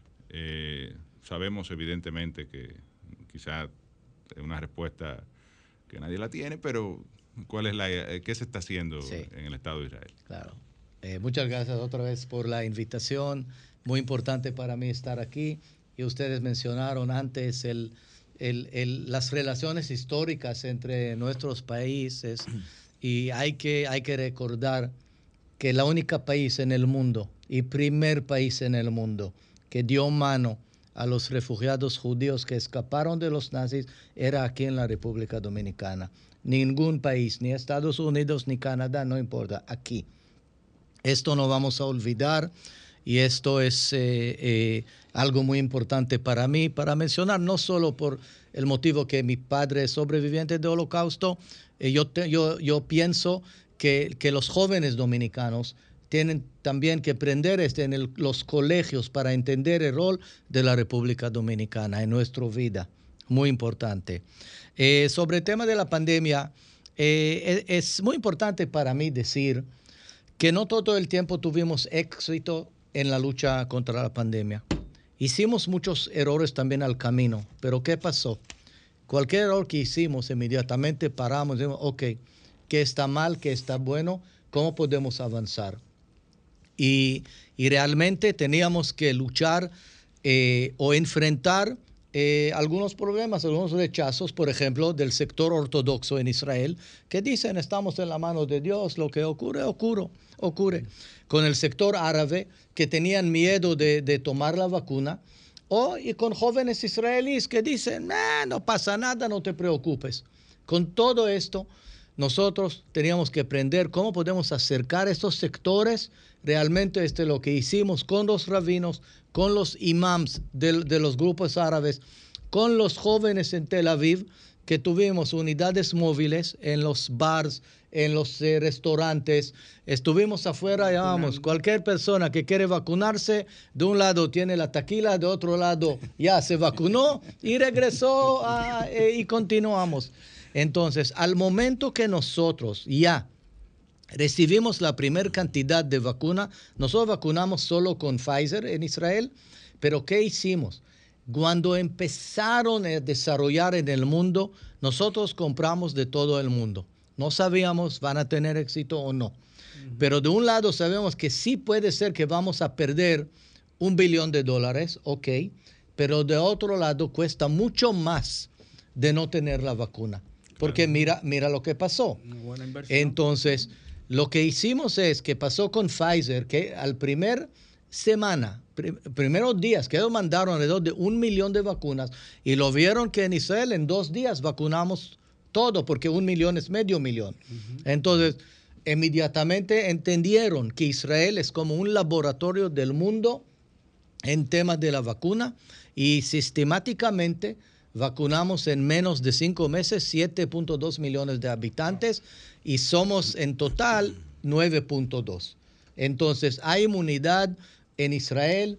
Sacamos las mascarillas, los negocios regresaron. Yo fui a Israel hace un mes para vacunarme y, todo regresó a la normalidad. ¿Qué pasó ahora? Ahora sí, hay un, un tema con la cepa de India, con nosotros llamamos la Delta. La delta pero todavía está en control. ¿Por qué? En Israel están haciendo estudios diariamente en diferentes hospitales en Israel y centros de investigaciones. Todavía en Israel diariamente entre 40 hasta 60 mil personas hacen pruebas PSR si quieren, solo para, para ver si hay algo, ¿ok? Y esto ayuda mucho. Y lo que lo vimos en las últimas semanas con la cepa de India, y somos la única país en el mundo que está haciendo investigaciones con la cepa de India, que Pfizer funciona muy bien contra esto, alrededor de 88, 89%. No hay casos eh, eh, fatales. Tenemos alrededor de 30, 40 personas eh, contagiados o, en hospital, pero nada más de esto pero estamos en control para no perder este, este control y no perder el éxito que tuvimos. Algo más que quiero mencionar, casi cada semana o 10 días hay encuentro entre las unidades de salud en Israel y con la oficina de la vicepresidenta aquí en el país. Hablamos sobre la manera como nosotros funcionamos en Israel, qué hicimos mal, qué hicimos bueno, qué podemos eh, por, eh, por, lo menos sugerir y decir, miren, aquí equivocamos, no hay que repetir, no hay que perder plata, hacer uno, dos o tres, y esto es lo que hacemos también con el gobierno. Transferencia de conocimiento, muy importante, embajador. Eh, hemos visto el, que el primer ministro de Israel, el nuevo, el nuevo primer ministro, Naftali Bennett, que por cierto es de padres norteamericanos, los padres son californianos. Ahí leímos que ya se van a establecer en Israel definitivamente los padres de, Bennett. Eh, ¿Qué puede el mundo esperar de este nuevo ministro? Eh, eh, ¿Cuál es la diferencia de, enfoque con respecto a Netanyahu? Además, déjeme ponerle pimienta al asunto. Sí. es un individuo que viene de la ultraderecha. naturalmente, en una alianza con un sector de centro que implicaría, eh, digamos, eh, ciertos acuerdos para moderar un poco, ¿verdad? Y además un hombre empresario que, incluso ha demostrado que ser flexible eh, en sus principios ideológicos, ¿no? Cierta, en ciertas que posiciones. También es de judaísmo ortodoxo. Sí, Viene de ahí. Sí, correcto, ahora, déjame ponerle sal, ya que le pusiste. Entonces, pero no, eh, yo no he terminado. ah, bueno, está, poniéndole, dale. Entonces, sobre todo, la gran interrogante o incógnita, eh, eh, sobre, sobre todo, evidentemente, en estos primeros dos años, donde le va a tocar gobernar a él, es la relación con Palestina eh, sobre todo ante los últimos acontecimientos que recientemente provocó el enfrentamiento con Hamas eh, y los bombardeos, o, bueno, los misiles que se, se dispararon eh, a raíz de una marcha de judíos ultra, de ultraderecha o ortodoxos y demás, que se repitió hace la semana pasada. Entonces, evidentemente, eh, eh, y, también eh, vemos que esta nueva administración quizás abre un nuevo capítulo en las relaciones con Estados Unidos, que se habían enfriado un poquito. Entonces, un poquito ese es el contexto que yo quisiera que usted nos abordara. Y un poquito de sal para terminar. y vienen un impulsado por una coalición poco diversa, donde ya está un partido árabe que tiene cuatro escaños en, el Parlamento. O sea que es una es un escenario poco sui generis, ¿no? Eh, y único. Así que ya, esa era el, poquito de sal que le faltaba. bueno, mira, si, si alguien vive en el Medio Oriente, eh, como dicen en inglés, never a dull moment. Todo, cada día hay algo nuevo. Yo pienso, a veces yo estoy tratando de pensar, si yo hubiera sido un diplomático dominicano, ok, en, Israel. Va a ser muy interesante porque no hay día que es lo mismo, cada día algo diferente. Y es correcto. Y, creo, yo quiero enfocar en el tema que este gobierno, que como mencionaste, hay personas o hay partidos totalmente a la derecha, totalmente a la izquierda, pero lo más importante, y estoy hablando no como diplomático israelí que está aquí, como ciudadano israelí, hay partido árabe, primera vez en la historia de Israel, un partido árabe en el gobierno israelí. Parlamento? Yo quiero decirte que yo soy muy orgulloso que, que tenemos esta oportunidad yo vengo de una familia que perdimos lamentablemente eh, eh, mi cuñado en una guerra. Nosotros personalmente, mi esposa y yo sufrimos tres ataques terroristas durante nuestra misión afuera. Mi esposa fue herida gravemente en el ataque en Buenos Aires. Yo no tengo nada contra árabes, al contrario, tengo muchos amigos árabes. Yo tengo contra terroristas, porque terroristas no quieren amanecer, amanecer solo a Dani Birán ellos operan en diferentes países del mundo, también aquí en Venezuela, como que, que los iraníes tienen bases militares. Y yo estoy preguntando, ¿qué tienen que buscar en Venezuela? Tienen un país muy grande, eh, Irán es un lugar muy lindo. Entonces, el terrorismo es una amenaza mundial, no es amenaza solo contra nosotros. Nosotros podemos y sabemos cómo manejar nuestra vida. Y mira qué pasó en la región. Somos el país, claro, más avanzado en la región somos el país número 10 o 11 en el mundo en avance tecnológico, económico y todo. Las, eh, somos segundo lugar en el Nasdaq de compañías israelíes que, están en, el Nasdaq en los, durante la época de la pandemia también. Entonces, no tenemos que perder la fe. Yasser Arafat y Yitzhak Rabin dieron la mano en Washington. Yasser Arafat era puro terrorista que, que siempre amaneció a Israel y dieron la mano. Y después Arik Sharon, eh, Bibi Netanyahu, todos. Y hay que recordar algo más. Con los palestinos, los palestinos tienen presidente Abu Mazen. Abu Mazen que es el presidente del pueblo palestino, no puede ingresar a Gaza. Es como van a decir mañana que el presidente de la República Dominicana no puede viajar a Punta Cana. No, Punta Cana es otra región, controla por no sé quién, ¿ok? Entonces, esto, esto es algo eh, muy interesante y a pesar de todo este, en los últimos ocho meses firmamos cinco acuerdos de paz con países árabes, con Chad, con eh, Sudán, con Emiratos Árabes. Entonces, eh, es correcto, es un gobierno muy frágil ahora en Israel, pero si me preguntan a mí, yo creo que aquí hay una gran oportunidad para, para nosotros en Israel y también ah, para los árabes. La mayoría de los árabes no quieren luchar, no quieren guerra, quieren trabajar, son personas normales como nosotros. el, el, problema es que el control de los terroristas que están en Gaza, Irán, Hezbollah, Hamas, que están en Líbano, la mitad de Líbano es, es Hezbollah, no es Líbano. Israel no está en Líbano. La mitad de Líbano es Hezbollah. Esto es gran amenaza. Y, pero no perdemos la fe, tenemos que, que seguir adelante. Sí, eh, y es, bueno que usted señale eso, porque mucha gente lo, claro, consume las noticias y, desconocimiento. Claro.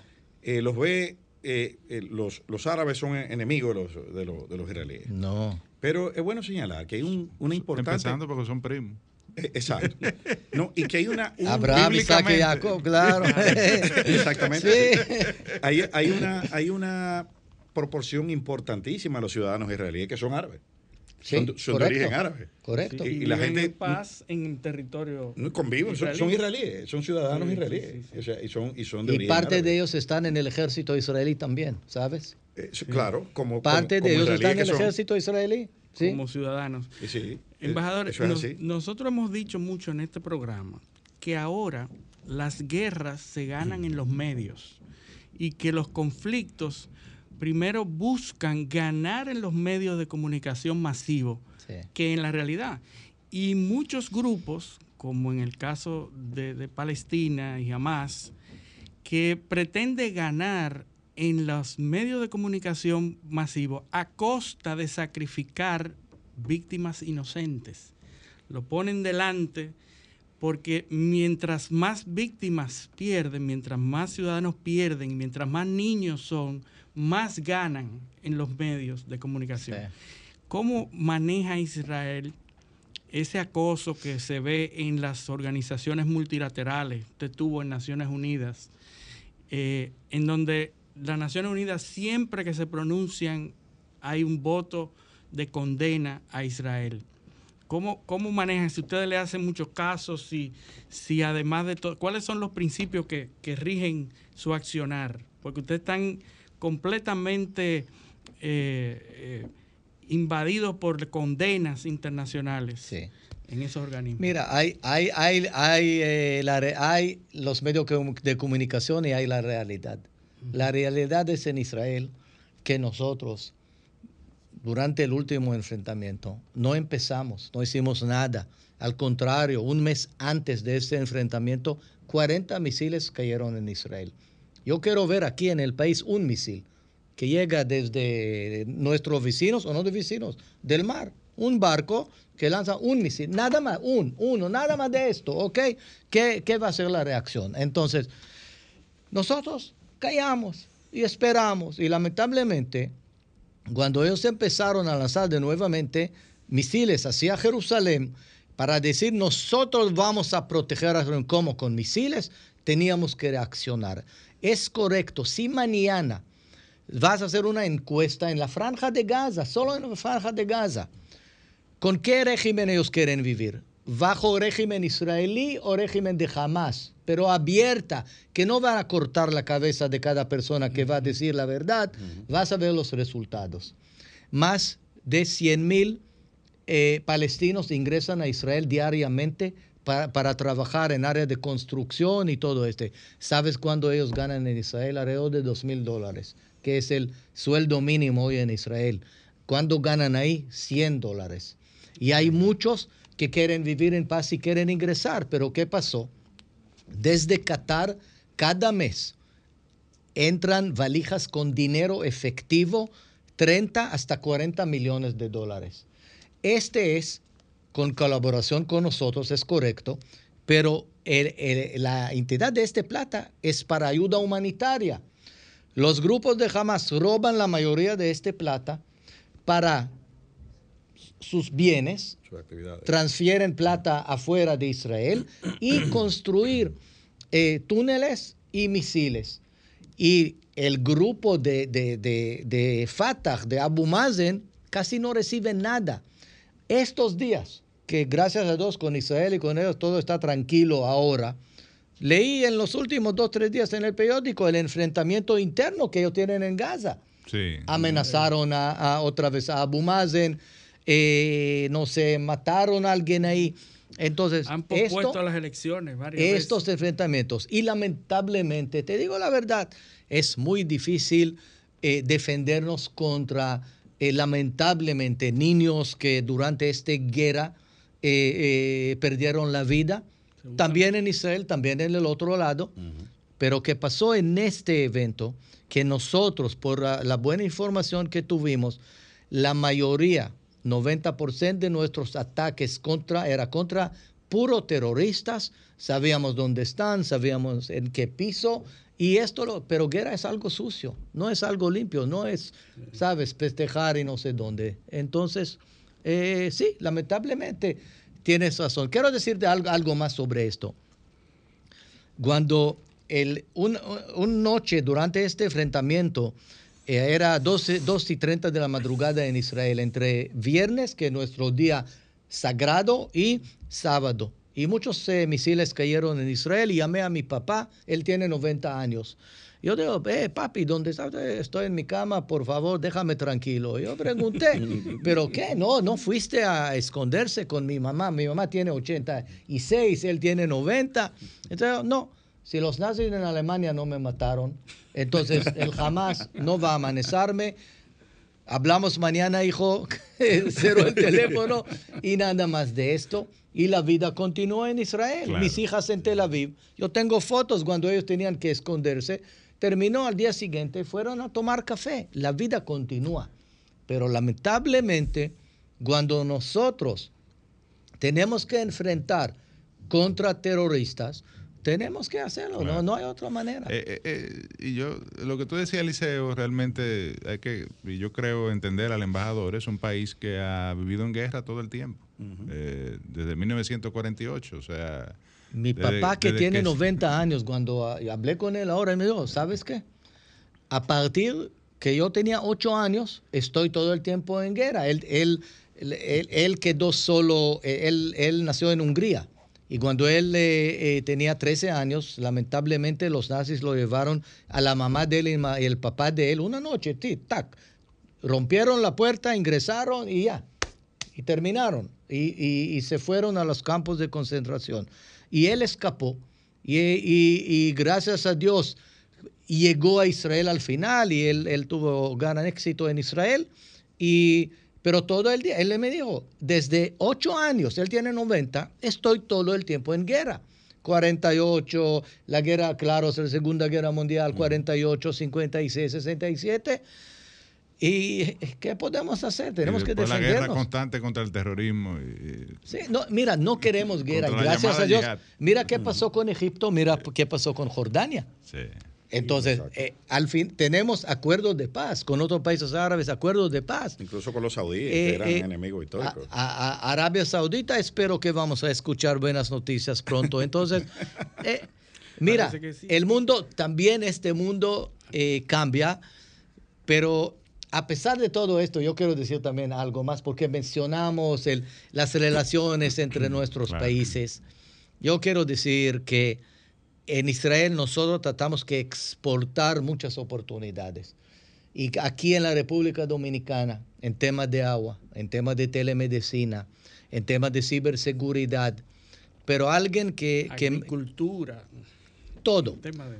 Ahora, ahora se está discutiendo, como usted escuchó, una ley de defensa, eh, de, perdón, de inteligencia, que crea el nuevo departamento de inteligencia pero bueno, quizás Israel es un poco más radical por la situación de guerra que tiene. Las amenazas que eh, enfrenta. no, hay, sí, no, es correcto. Hay, hay, hay, que, hay, hay que entender algo.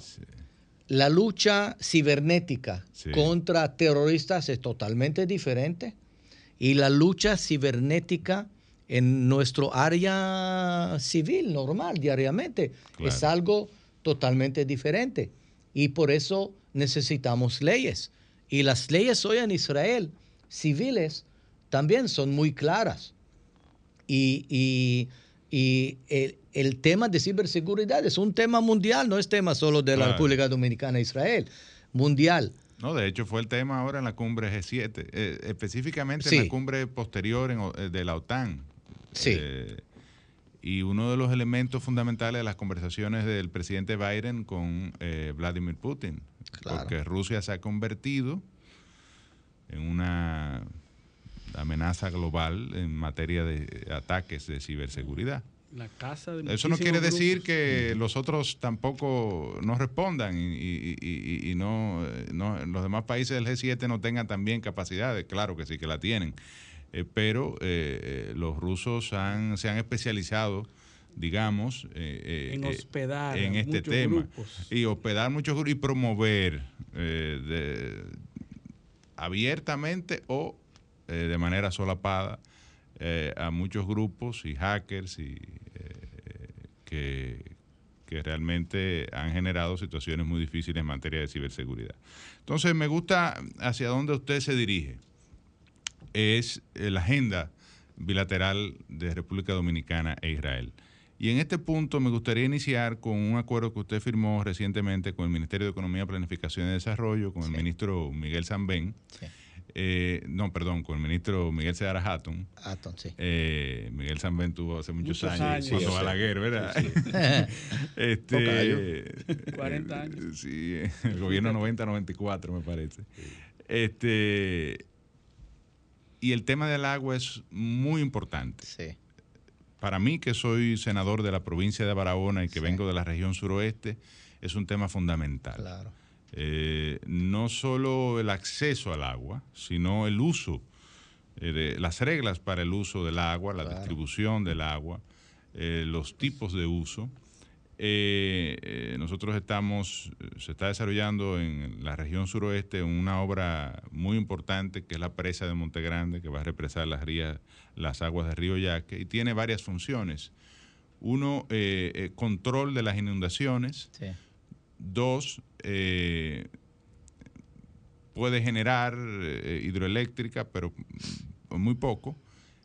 Agua potable a través de la, de la alimentación de los acueductos y luego la producción agrícola a través del, reguío. Sé que Israel evidentemente ha desarrollado mucha tecnología.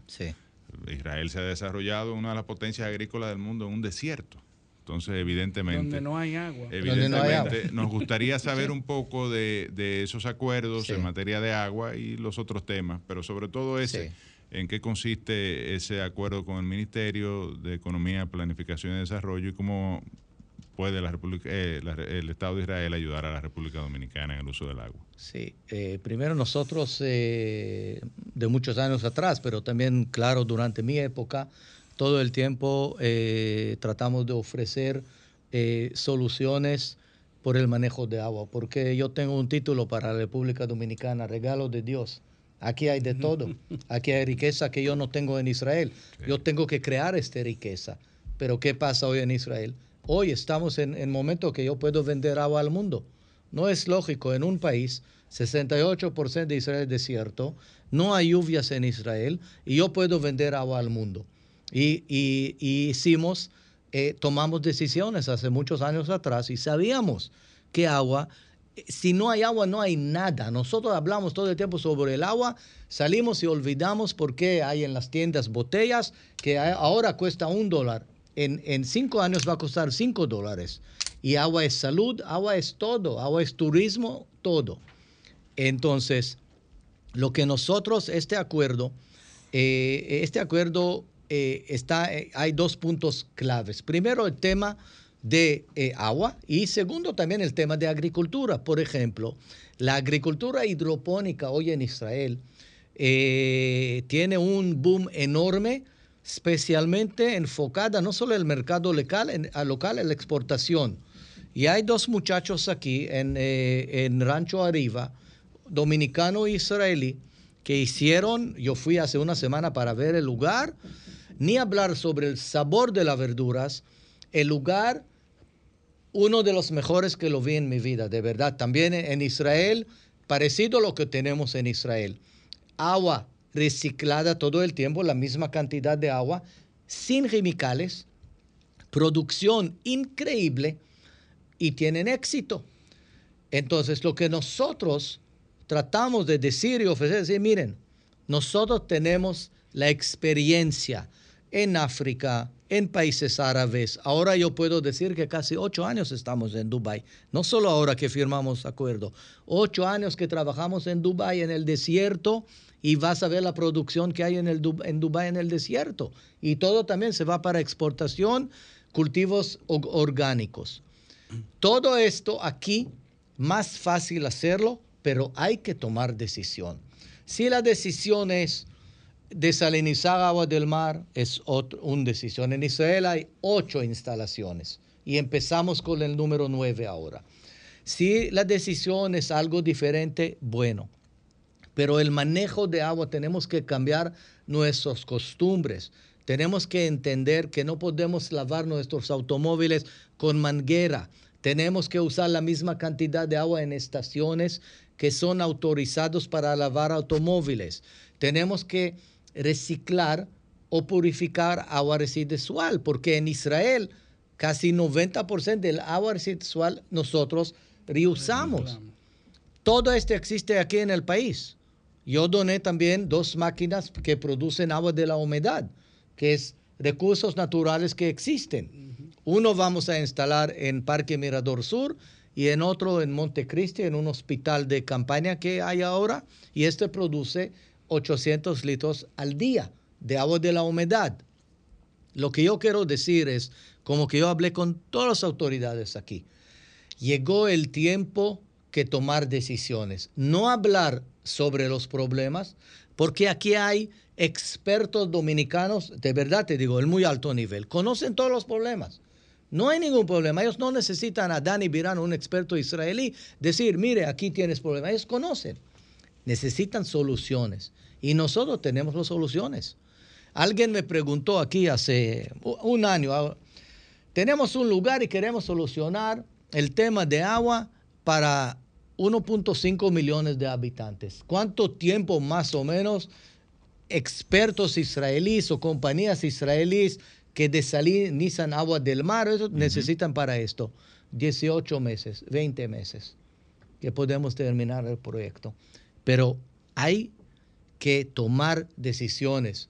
Nosotros estamos en un momento en el mundo, no solo aquí. No hay agua, no hay agua en el mundo. y, cada día va a haber menos. sí, y si nosotros no tomamos medida hoy, vamos a llorar mañana. ¿Por qué? El país deja ahora la pandemia. Los turistas van a regresar, no 8 millones, 18 millones van a regresar al país. Hay desarrollo, hay lugares muy lindas, pero ellos, lo que ellos quieren, venir para una semana, festejar aquí, bañar, tomar, todo, regresar a sus países. Ellos no quieren abrir la llave un día y tener olor, color y sabor. Y esto, si nosotros continuamos, sacar el agua que tenemos bajo tierra, agua subterránea, vamos a dañar el acuífero y vamos a dañar nuestros recursos de agua. En Israel, según la ley, yo no puedo tocar este agua bajo tierra. Tenemos reservas para 15 años ahora. Ahora, si mañana un desastre en el mundo, nosotros tenemos reservas para 15 años de, aquí cualquiera hace un pozo y saca, pozo y saca agua permiso normal. No, en Israel, en Israel es contra la ley y si existe algo así, llegan muy rápido muy rápido y vas a eh, pagar una multa de miles y miles y miles de dólares y van a cerrar, claro. No, hay agua para agricultura, hay agua para residencia, todos en Israel pagan todos pagan para el agua, todos, y también hay solo una autoridad de agua en Israel. Lo que ellos manejan, bajan a la alcaldía local. La alcaldía local, si yo tengo que pagar agua en mi casa, hay medidor, Y, nada más de esto, yo sé, esta es la cantidad mensual que yo tengo. Si yo quiero más, no hay ningún problema, pero yo pago más. Entonces la gente guardan. Claro. Esto es lo que hay que hacer. Hay una cultura de uso del agua. Pero hay que, hay, que empezar. es un recurso limitado y escaso. el, respeto. O sea, respeto a. No, un recurso limitado, una conciencia. No, no solo respeto es correcto y educación, pero aprovechar lo que existe. Yo estuve en Bonao hace un año y lo vi de la montaña, que sale agua 24 horas. Entonces hablé con uno de los campesinos y yo pregunté, señor, ¿cuánto tiempo conoces este lugar? Él me dijo, 20 años. Y quiere decirme que 20 años el agua se va de la montaña y se va así a la calle. Y mira, yo, yo tengo fotos que hacen, llegan con tinacos, cortan árboles, ni hablar sobre el daño, para hervir el agua, pero el agua que herviste hoy no vale nada mañana. Ahí, mañana hay que cortar otra vez árboles. ¿Para qué? ¿Para qué? No es justo. Y hay que aprovechar la, la riqueza aquí en este país. Es increíble. Increíble. Usted mencionó el tema del turismo. Evidentemente estamos en una pandemia, quizás, quizás, sin quizás. Esto ha afectado el, turismo hacia la República Dominicana y también el interés de los ciudadanos de, viajar, porque es un riesgo montarse en un avión en un aeropuerto y, meterse en un hotel. Eh, pero la pregunta, ¿hay interés de los eh, ciudadanos de Israel de visitar República Dominicana. Antes de la pandemia se, generaron acciones que pudiesen continuarse después que se normalice la situación. Y lo segundo, el tema de la, de la inversión de empresas israelitas en la República Dominicana. Evidentemente también afectado por la pandemia como todo, pero hay interés de, y en qué áreas de invertir en República Dominicana? Sí, claro que sí. Primero nosotros firmamos eh, acuerdo eh, de vuelos directos eh, Israel-Punta Cana con el ex canciller, señor Miguel Vargas, cuando estuvimos juntos en Israel. y realmente en los últimos meses estoy tratando de empujar aquí en todos lados también al embajador de ustedes en Israel, de, que es muy buen amigo mía, que está, está haciendo, te digo, un trabajo de verdad de primer calidad en Israel. Eh, yo estuve ahora en Israel y fui a visitarlo. Eh, ni hablar que todos en el edificio donde él está, allá, todos conocen. Hola Ernesto, ¿cómo? Eh, Ernesto Torres, un gran amigo de mucho tiempo, de mis años en Cancillería. De verdad, ah, yo no sabía, pero de verdad, wow, de, yo, yo estuve muy feliz con él en Israel. Ahora, los israelíes viajan en el mundo. Los israelíes al momento que abrimos las puertas viajan a todos lugares. Lamentablemente yo creo que aquí hay que hacer más de, de, reforzar estas conexiones. En estos días yo tengo alrededor de 40 israelíes que están aquí, de nuestras embajadas alrededor, algunos amigos, algunos están en Miches, mi hija llegó para una semana, quedó cuatro meses en las Terenas, en, en Playa Bonita, ella no, no quería salir del país. Los israelíes están locos para este lugar. porque Le gustan sol y mar, comida, música, todo lo que existe. Pero en mi opinión hay que hacer mucho más, hay que empujar mucho más, porque al momento que, que van a tener aquí turistas israelíes que gastan mucha plata, en Israel hay que recordar durante la época de la pandemia, todo el sector de innovación y high-tech no paró ni un minuto. Pero ¿qué pasó? Todos estos jóvenes, que el sueldo mínimo de ellos es 10 mil dólares mensualmente, no tenían dónde gastar la plata porque todo era cerrado. ¿Qué pasó ahora en Israel? Hasta fin de agosto, todos los hoteles están llenos y los israelíes cuando abrieron, firmamos acuerdos con Chipre, con Grecia, con Seychelles Islands, con estos lugares, viajan, viajan, viajan, todos viajan todo el tiempo. Y en mi opinión, podemos aprovechar más aquí en el país. Tenemos que hacer más. Estoy en contacto con, algunos amigos en Punta Cana y ahí y allá, pero hay que hacer Vamos más. a traerlo a Barahona y a Pedernales, eh, embajador. Sabes que aquí en, eh, en Cabarete hay, yo, yo, no, yo no sabía de esto, pero hay dos israelíes que hablamos antes sobre inversiones, que están en construcción de tres hoteles ahora ahí. Y hace, creo, algunas semanas compraron otro área muy grande, construyeron casas en Seahorse Ranch ahí.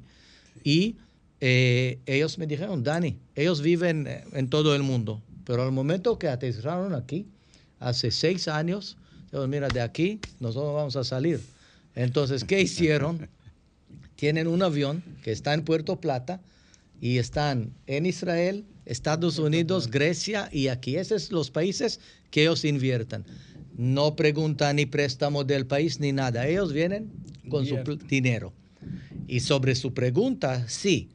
Yo tengo casi cada dos semanas, tres semanas, inversionistas israelíes que quieren invertir en el país.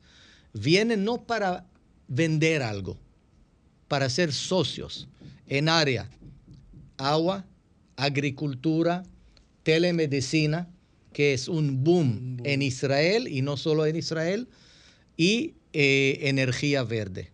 Estos son los áreas que ellos quieren invertir y vienen con portafolios muy grandes, muy grandes. Una empresa israelí que ofreció dar soluciones por el tema de agua que estamos hablando ahora, vienen con financiamiento de 300 millones de dólares financiamiento.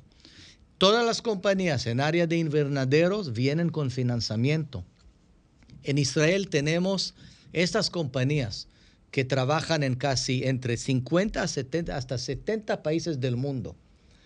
Ellos vienen con mucho dinero en el portafolio. Ellos son muy fuertes, ellos son nombres mundiales, ellos tienen experiencia y ellos buscan inversiones en el país. Bueno, pues le diré lo que le, dije en mi oficina. Le reitero la invitación a Barahona. Barahona tiene aeropuerto, puerto. Yo sé. Es eh, en la provincia vecina a Pedernales, que es el gran atractivo turístico. De hecho, el presidente Abinader acaba de anunciar eh, el martes pasado la creación de un fondo de mil millones de dólares para el desarrollo turístico de Pedernales. Y eh, es una región también con mucho potencial agrícola. Claro. Sobre todo eh, cuando finalice la construcción de la presa de Monte Grande, que ya estará para el 2022. Así que vamos a traer eh, inversionistas de, Israel. Ellos están aquí. Primero vamos a llevarlo a usted, eh, eh, reiterarle la invitación. Nosotros tenemos, yo recuerdo, yo no olvidé, nosotros tenemos pendiente esta visita claro que sí. y vamos a coordinar pronto. pero después de nuestro encuentro yo fui a Israel, en Israel tenía que quedar un mes por la vacuna, regresé, fui a Nueva York, regresé, tuvimos, estamos ahora en construcción de nueva embajada aquí en Downtown Center. Una inversión de casi 2 millones de dólares.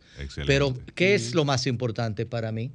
Ahí vamos a tener un centro de emprendimiento para dominicanos. Excelente. Y lo que yo quiero hacer es cursos para dominicanos, que yo me voy aquí a todo el país, estoy en todos lugares. Y a mí me gusta mucho reunir con estos jóvenes que a veces dicen, Dani, no, no podemos, no hay, no podemos. No podemos este, sentar, tomar café, tomar ron y no podemos. No hay, no podemos. Y yo voy a hacer cursos en la embajada, yo voy a traer expertos israelíes, expertos dominicanos, traer a estos jóvenes para mostrar que aquí hay riqueza que yo no tengo en mi país. Pero si logramos, sí podemos hacer aquí también. Este es, este es algo que tenemos que, y, y esto te digo, no estoy diciendo por qué tengo que decir lindas cosas que estoy aquí. No, esta es mi palabra. Nuestra embajada, en, espero que en fin de agosto ya terminamos. Tengo un grupo muy grande de Israel ahora en los finales de la construcción. Y ahí vamos a tener centro de emprendimiento para dominicanos, no para Israel, para dominicanos y vamos a cumplir con esto. Hay, hay, muchos dominicanos estudiando en Israel con programas. sí, claro. yo, yo, tengo, yo tengo estos días, yo tengo, eh, yo espero que podemos avanzar con esto. Yo ¿Y ¿Cuáles son las principales disciplinas? ¿A qué van? Mira, hay en Israel ahora que nosotros podemos ofrecer cursos en temas de agua, agricultura, telemedicina, no solo este. Si mañana van a decir, mire, Dani, tenemos 15 dominicanos que quieren viajar a Israel y queremos curso en este área. Dame dos días y yo voy a darte respuesta si tenemos la disponibilidad, porque los cursos son en español, no inglés, no nada. Lo único que, requisito que necesitan es el pasaje Israel no paga, pero al momento que el becario aterriza en Israel, él no tiene que gastar ni un centavo del bolsillo. Nosotros todo, comida, alojamiento, cursos, tours en Israel, seguro médico, todo, pero todo. Prepárese que le vamos a tomar la palabra. yo, mire, yo estuve... ¿Cómo se, accede a eso? Yo estuve aquí en todas las oficinas. Decir, miren, vamos a aprovechar la oportunidad. Y, y de Israel me dijeron, Dani, la República Dominicana tiene prioridad. Si puedes lograr, vamos a hacer esto. Tenemos oportunidades a partir del julio, que, es pronto, pero julio, agosto, septiembre no, porque es la eh, nuevo año en Israel y todo, todo hay muchos festejos. Octubre, noviembre, diciembre. Esta es mi palabra, ojalá. Ojalá que podemos. ¿Cómo se accede? ¿Se contacta a la embajada? Que sí, eh, claro, conmigo, claro. Si no me llaman a mí allá, de, oh, los baraoneros, los, baraoneros que quieran, sí. baraoneros, Oruco, todo, toda esa provincia. Yo, quiero, yo, quiero, mencionar algo también que es muy importante para mí, lo que hablamos antes de temas de telemedicina, decirles. Estamos ahora en un proyecto que, si me preguntan a mí, es el proyecto más importante del momento que yo estoy aquí en el país. ¿Qué es el proyecto? Es detectar cáncer de cuello uterino. Yo doné al país un equipo portátil para detectar cáncer de cuello uterino. Un eh, empresario dominicano firmó contrato con Israel, con una compañía que son expertos mundiales en esto. Pero ¿cuál es la idea? Primero es trasladable. Segundo, recibes respuesta después de 15 minutos y puedes llegar a cualquier persona aquí en el país. Hasta hoy llegamos alrededor de 17 mil mujeres aquí en el país. Nuestro plan es hasta fin de año llegar a 50 mil. Yo puedo asegurarles que nosotros vamos a salvar la vida por lo menos de mil mujeres aquí en la República Dominicana. Muy importante. ¿Y cómo? Esta enfermedad hoy no es enfermedad. Si hay conocimiento, si hay eh, eh, eh, oportunidad de hacer este chequeo preventivo a tiempo. nosotros a tiempo salvamos vida. En Israel 94, 95% de estos casos no mueren y, no tienen que morir también aquí en el país. Y llevó mucho tiempo hasta que yo tuve el éxito de empujar este y al final ya logramos y avanzamos.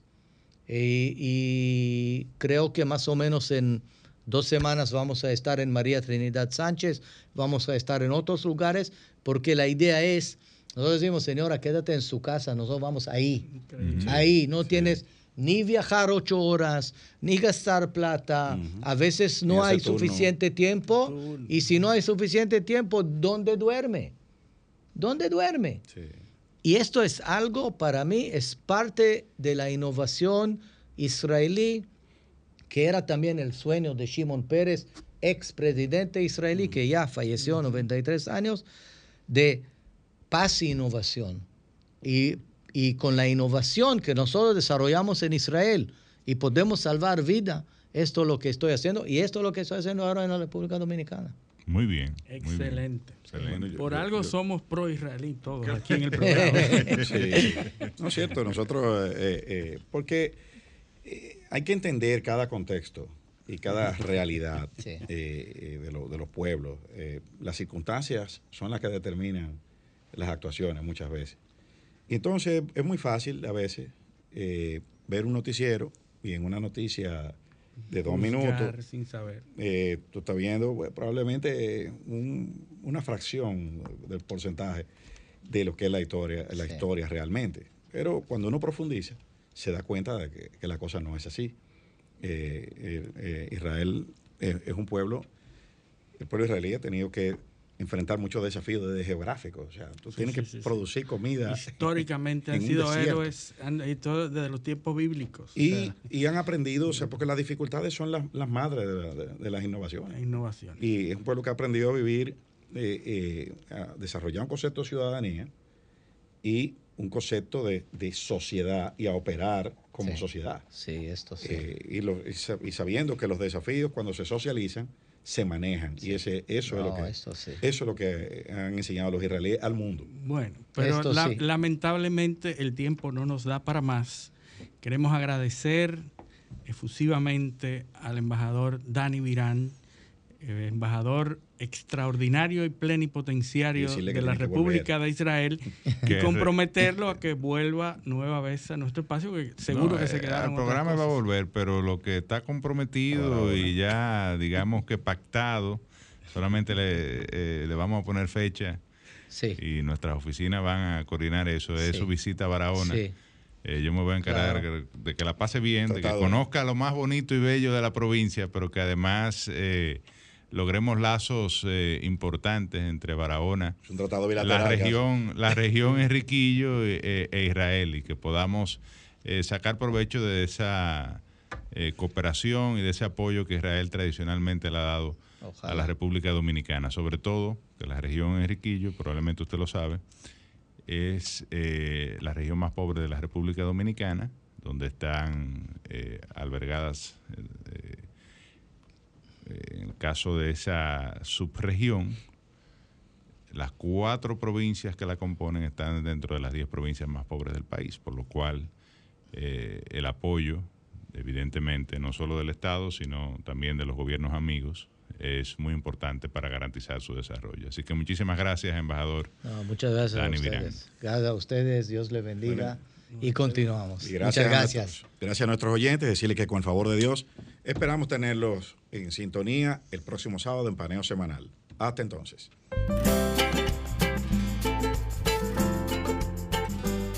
Preguntas y respuestas con altura y calidad. Entrevistas o compuestas. En un paneo con personalidad